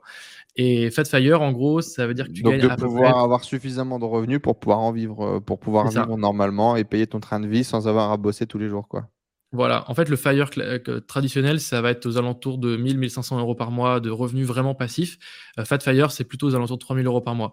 Donc, quand j'arriverai à ce stade-là, je me dis waouh, c'est bon, je suis vraiment très, et donc, à travers l'investissement et mmh. l'immobilier et la bourse, c'est l'objectif. Exactement. Là, voilà, l'immobilier, la bourse et peut-être euh, des d'autres actifs, des business en ligne. Euh, donc, soit en gardant des revenus passifs comme les revenus affiliation, YouTube, des choses comme affiliation, machin, ou peut-être que avec peut-être de l'argent que j'aurai, peut-être que j'aurai acheté des business plus passifs, des SaaS, des choses comme ça. Et peut-être que ça pourrait tourner euh, à ce niveau-là, ou peut-être qu'il y aura d'autres plus tard, dans 5-10 ans, peut-être qu'il y aura d'autres supports autres que l'affiliation, autres que les SaaS, qui pourraient être des bons moyens de revenus passifs. Pour le moment, j'en connais pas trop, mais sait-on jamais. Euh, et, voilà, du coup, ce serait ça, les, on va dire un peu mon étoile du Nord. Ce serait plutôt sur 10 ans, vers mes 30 ans, Fat Fire. Euh, pour me donner coup, à Bordeaux, tu as envie de voyager, tu as envie de tester un peu ce truc de nomade digital euh, ou pas du tout C'est quoi la vie qui t'attend là? La, vie qui m'attend sur les six euh, prochains mois, un an, on va dire, c'est euh, si je prends mon CDI sur Bordeaux, alors je resterai sur Bordeaux, il y a des chances que j'achète pour moi en résidence principale, parce que c'est une ville que, je kiffe. Et si j'ai pas mon CDI, il y a des chances que là, je teste le format nomade digital et peut-être un, deux, trois ans euh, à voyager, à tester. je pense à plein de pays, Asie du Sud-Est, mais aussi bah, Amérique, États-Unis, Canada, peut-être aussi Afrique. C'est un endroit où personne ne va, mais en fait, je me dis peut-être pourquoi pas là-bas île Maurice, des, endroits euh, vraiment euh, un peu exotiques, paradisiaques, et pas trop les pays froids, ça, ça me tente pas trop, plutôt pays chauds euh, et, et, européens, enfin voilà. Et donc en fonction de, en fait, je pense que le CDI va, va jouer sur ça. Et après, ben, si je kiffe le, le fait de voyager, bon peut-être je voyagerai plus. Et si je kiffe moins, ben, je reviendrai et je m'installerai. Et je pense qu'il y a des chances que je m'installerai. Donc si je dois m'installer, ce serait pareil une, une, région dans la France, lancer un petit business, peut-être espace de coworking, tout ça. ce serait pour moi un bon plan, euh, un bon plan d'avenir. Qu'est-ce qui te rend heureux aujourd'hui? C'est quoi le bonheur pour toi? Là aujourd'hui, moi, ce qui me rend heureux, c'est, euh, euh, je pense, être intégré dans une communauté. Je pense que c'est ça qui, qui me rend heureux. bah, en fait, alors déjà, pyramide de, la, de tu vois, déjà, c'est d'avoir ses besoins primaires euh, qui soient comblés, tu vois, d'être euh, bah, au chaud, d'être euh, bien nourri, tout ça, mais déjà, juste améliorer la qualité de sa nourriture, ça me rend heureux. avant, je dépensais un petit peu moins en nourriture, maintenant, je dépense un peu plus dans de la bonne viande. Bah, déjà, rien que ça, mon niveau de bonheur augmente, tu vois, c'est logique. je me fais plus plaisir ouais, sur la nourriture, mais et du coup le niveau au-dessus, c'est un peu plus l'accomplissement, le fait d'être intégré socialement, tu vois. Donc via des interactions. Et pour moi, la communauté, euh, c'est quelque chose d'hyper important. Donc, c'est-à-dire s'entendre bien avec euh, des gens avec qui tu discutes. Donc, euh, j'ai beaucoup travaillé sur moi sur les deux, trois dernières années sur comment est-ce que tu peux faire bonne impression, comment est-ce que tu peux échanger, comment dire, tu sais, quand tu es timide, échanger des premiers mots avec quelqu'un, c'est hyper compliqué. Ben, comment est-ce que tu fais pour briser la glace? Comment est-ce que tu fais pour créer une discussion intéressante avec les gens, créer une connexion? Et donc ça, ça a été un gros travail sur moi-même. Et donc ça, ça me, je suis content de, le faire maintenant. Et du coup, l'espace communauté, par contre, c'est aussi. derrière moi, mais je ne l'ai pas. Euh, de comment se faire des amis de Del Carnegie. C'est ça? Bien sûr, mais j'ai dû l'offrir à un, événement quand je suis parti de Thaïlande. Je ne l'ai pas avec moi ici en République Dominicaine. Bien sûr, comment se faire des amis Del Carnegie. C'est génial. Le livre. C'est le livre vraiment à, lire. Euh, je l'ai lu. Je pense que c'est le premier Faut l'appliquer surtout. Faut l'appliquer. Ouais, exactement. Euh, mais en fait, tous les conseils, c'est vraiment que des excellents conseils. Et c'est le livre, pour, moi, le meilleur livre de développement personnel. Après, j'en ai pas lu beaucoup. Je suis pas un très grand lecteur, mais c'est vrai que celui-là était vraiment excellent. Mais sinon, j'ai une solution géniale pour toi. Ça s'appelle La Tribu. Clique juste en dessous et, rejoins-nous. Euh, c'est exactement les, valeurs qu'on met en avant et, l'important parce que ben, c'est ce que je suis en fait. C'est-à-dire que comme mmh. toi, je me suis rendu compte que je pouvais pas me développer en étant épanoui si j'avais pas des gens autour de moi, si je me sentais pas soutenu, si j'avais pas des gens avec lesquels partager mes doutes, mes peurs, mes envies, mes trucs, mes machins. Et aussi créer des groupes de, de, de, travail parfois, ou des groupes de réflexion, des groupes de discussion. Euh, on, a des, on a créé des groupes de parole aussi, tu vois, pour euh, certains sujets euh, à la con, mmh. mais que, que ça soit des, des, meufs à la gestion du business, à la gestion de, de qui on est, ou même des questions beaucoup plus sur le thème de, de l'homme. Qu'est-ce qu'un homme? Mmh Quel est le rôle d'un homme? Quel est le rôle d'un homme que tu penses que tu dois avoir, etc. etc. Et c'est des choses qui sont aujourd'hui pour moi essentielles et, et qu'on on ouvre dans les mmh. conversations en toute vulnérabilité dans la tribu. Euh, mais il faudrait que tu nous rejoignes dans tous les cas, Axel. À mon avis, tu trouverais. Ouais, c'est voilà, c'est des discussions plus avancées. Je pensais pas que c'était aussi profond. Je pensais pas que c'était si deep. Euh. Après, voilà, tu as des sous-groupes. Tu as des sous-groupes qui se construisent. Mmh. Euh, en, termes de moins profond, on a des, des, des mecs crypto qui font des investissements sur des mèmes à la con. Bon, ben voilà, ouais. avec le canal Telegram de la tribu et voilà quoi. Mais mmh. non, non, ouais, j'ai fait des. Bah, si tu veux, moi, j'ai je, j'ai partagé pendant pas mal de temps de façon assez assez transparent en fait avec tout ce que je vivais. Donc ça suit, mmh, tu as beaucoup de, sujets de conversation qui suivent un peu le truc de ma vie. Et on a des gens qui ont de 20, le plus jeune avait 17 ans, tu vois, de 17 jusqu'à 50 piges. Donc tu avais des gens qui étaient en reconversion professionnelle, qui avaient des problématiques avec quatre enfants, des trucs, des machins, et, qui sont des problématiques complètement différentes. Donc on parle vraiment de, de tout, ça dépend, ça dépend vraiment des uns et des autres. Ah, mais c'est super intéressant parce que du coup, tu, tu te nourris des expériences des autres, des trucs euh, des gens euh, de 50 ans que toi, tu n'auras jamais vécu et tu dis, ah, finalement, la vie, euh, elle est courte aussi, il faut, faut s'y profiter. Enfin, voilà. Mmh. C'est quoi la réussite pour toi?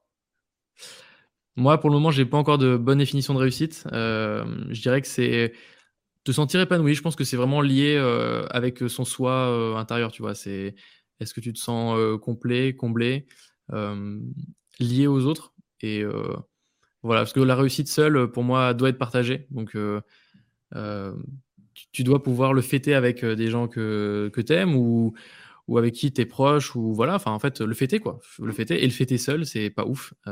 même si ce serait incroyable. moi, j'aimerais tellement pouvoir être 100% vraiment indépendant, tu vois, et me dire. D'atteindre bah, ce niveau où tu es heureux tout seul? C'est ça, tu vois, au niveau, pour moi, le niveau où euh, tu es tout seul, c'est que tu te fais des restos tout seul, tu t'ouvres une bouteille de champagne tout seul, tu dis putain, yes, c'est moi et tout, machin. Ça, ce serait le niveau ultime. Tu aurais besoin de personne, c'est disponible, c'est disponible pour toi, tu l'expérimenteras peut-être plus tard, mais c'est disponible, sache-le. Mm. Sache que c'est pas parce que tu es extraverti que tu ne peux pas faire ça. Euh, par contre, ouais, moi, moi, mon expérience en tant qu'extraverti, je prends énormément de kiff à aller au resto tout seul. Je prends énormément de kiff à aller au ciné tout seul, par exemple, ou au resto tout seul, vraiment. Euh, par contre, euh, mes moments les plus kiffants restent des moments de partage. Mmh. Euh, mais s'autoriser, aller le chercher et expérimenter en tout cas ces moments aussi de solitude quand on est un extraverti, c'est c'est ça fait c'est du kiff, c'est du kiff. Merci en tout cas d'être venu partager avec nous ton meilleur mois, euh, cet accomplissement. Félicitations à toi. Donc pour information, moi j'avais rencontré Axel, effectivement, il faisait rien à l'époque. il commençait euh, à peine et c'est très cool d'avoir pu suivre, euh, notamment sur Twitter. Il tweet beaucoup. Alors moi j'ai personne sur Twitter et je vais jamais sur Twitter, mais du coup quand je passe, partager son petit tuto, ses petits codes et machin, il y a cette vraie volonté de partage, de connecter aux autres, de se lier aux autres. Je pense que vous l'avez senti, c'est très dans son caractère. Euh, et, de voir évoluer ses projets, de voir aujourd'hui des vrais hits avec une vraie communauté sur YouTube. Ça fait vraiment très plaisir. J'ai eu l'occasion de le revoir du coup dans le Summer Tour. Il était venu nous rencontrer euh, à, Bordeaux et je suis très content de voir euh, bah, des jeunes qui créent quelque chose de différent. Et je suis impatient de voir jusqu'où tu vas aller, ce que tu vas construire, les projets que tu vas développer. Mmh. Donc, grand plaisir de, suivre tes aventures, de te retrouver bientôt dans un an, dans deux ans sur ce podcast à nouveau. Mmh. Et, merci, merci d'être venu avec nous aujourd'hui partager. Mmh, bah merci Enzo, en tout cas c'était un, grand plaisir et puis bah pareil, moi aussi j'ai pu voir ton évolution parce que quand on s'était rencontrés, toi aussi c'était au moment où tu commençais donc c'est ouf de voir l'évolution et en fait c'est pas si long que ça en fait. non, tu dis la, ça va vite internet. Hein. T'imagines en quelques années, c'est ça qui est ouf. C'est vraiment un domaine qui est tellement, c'est une industrie qui est tellement particulière, c'est indescriptible. Et donc, euh, c'est ah, tellement. plus que l'industrie, on vit aussi dans un monde qui s'est accéléré de ouf. Hein. Mm. La finance, les crypto-monnaies, la capacité à faire de l'ads ciblé, à, changer littéralement l'e-commerce. L'e-commerce a fait des bons en avant de fou.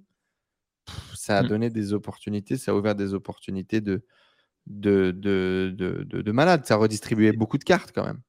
Ouais, ouais, je suis d'accord. Ouais, là, le pouvoir est, est beaucoup plus redistribué et tout. Et puis, euh, bah, impatient aussi de voir euh, comment euh, ces projets, enfin tes projets vont, vont se mener, où est-ce qu'ils vont aller et tout. Et, et de voir cet incubateur. Maintenant, maintenant, t'en as parlé. On le construit tout doucement. Aujourd'hui, ce projet e-commerce qu'on développe autour du million est le premier projet. L'idée est là, la vision est là. on verra. On verra euh, à quelle vitesse on arrive à implémenter nos idées, nos envies, sans se frustrer, en réussissant à faire de la qualité, en étant mmh. pérenne. C'est pas mal de, contraintes et, on avance là-dessus. Qu'est-ce que tu dirais à tous les jeunes qui nous regardent, qui veulent lancer quelque chose et qui ont peur de le faire?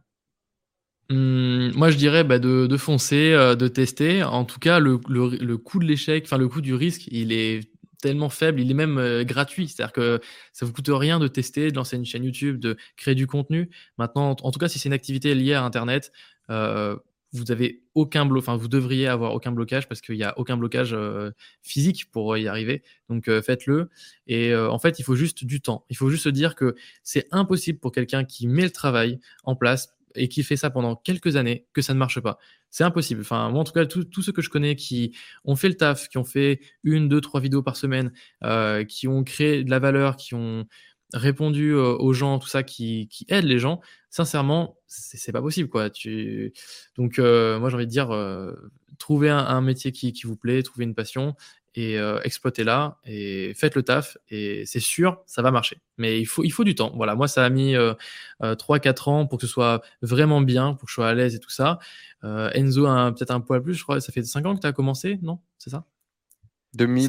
2016 que je crée, la, je crée, ma, je crée ma structure. Ouais. Ouais, t'imagines 5 ans et voilà les niveaux dans lesquels tu es. Donc je pense qu'il faut quelques années et puis bah, let's go. Voilà, c'était mon dernier eh ben, lancez-vous, les amis, à vous, de, à vous de vous bouger. Maintenant, bien évidemment, retrouvez le travail d'Alex. On mettra tout ça, euh, Axel, pardon, on mettra tout ça en, description. Si vous voulez également euh, eh bien, euh, vous former sur toute la partie technique, design, etc., on mettra également les formations d'Axel. Si vous êtes débutant et que vous cherchez à développer des compétences sur Internet, c'est le premier moyen de gagner le plus facilement votre vie c'est de vendre votre temps, c'est de devenir freelance sur des points très précis. Il y a toujours des besoins en design, en vidéo, en développement. Donc allez-y, formez-vous, développez une compétence supplémentaire qui vous permettra de gagner un petit peu plus d'argent tous les mois et peut-être d'ouvrir des passions surtout. C'est ça qui est important. Axel, mhm. merci beaucoup. À bientôt dans de prochaines aventures. Merci à toi de venir partager avec nous. À ciao tout le monde. Ciao tout le monde.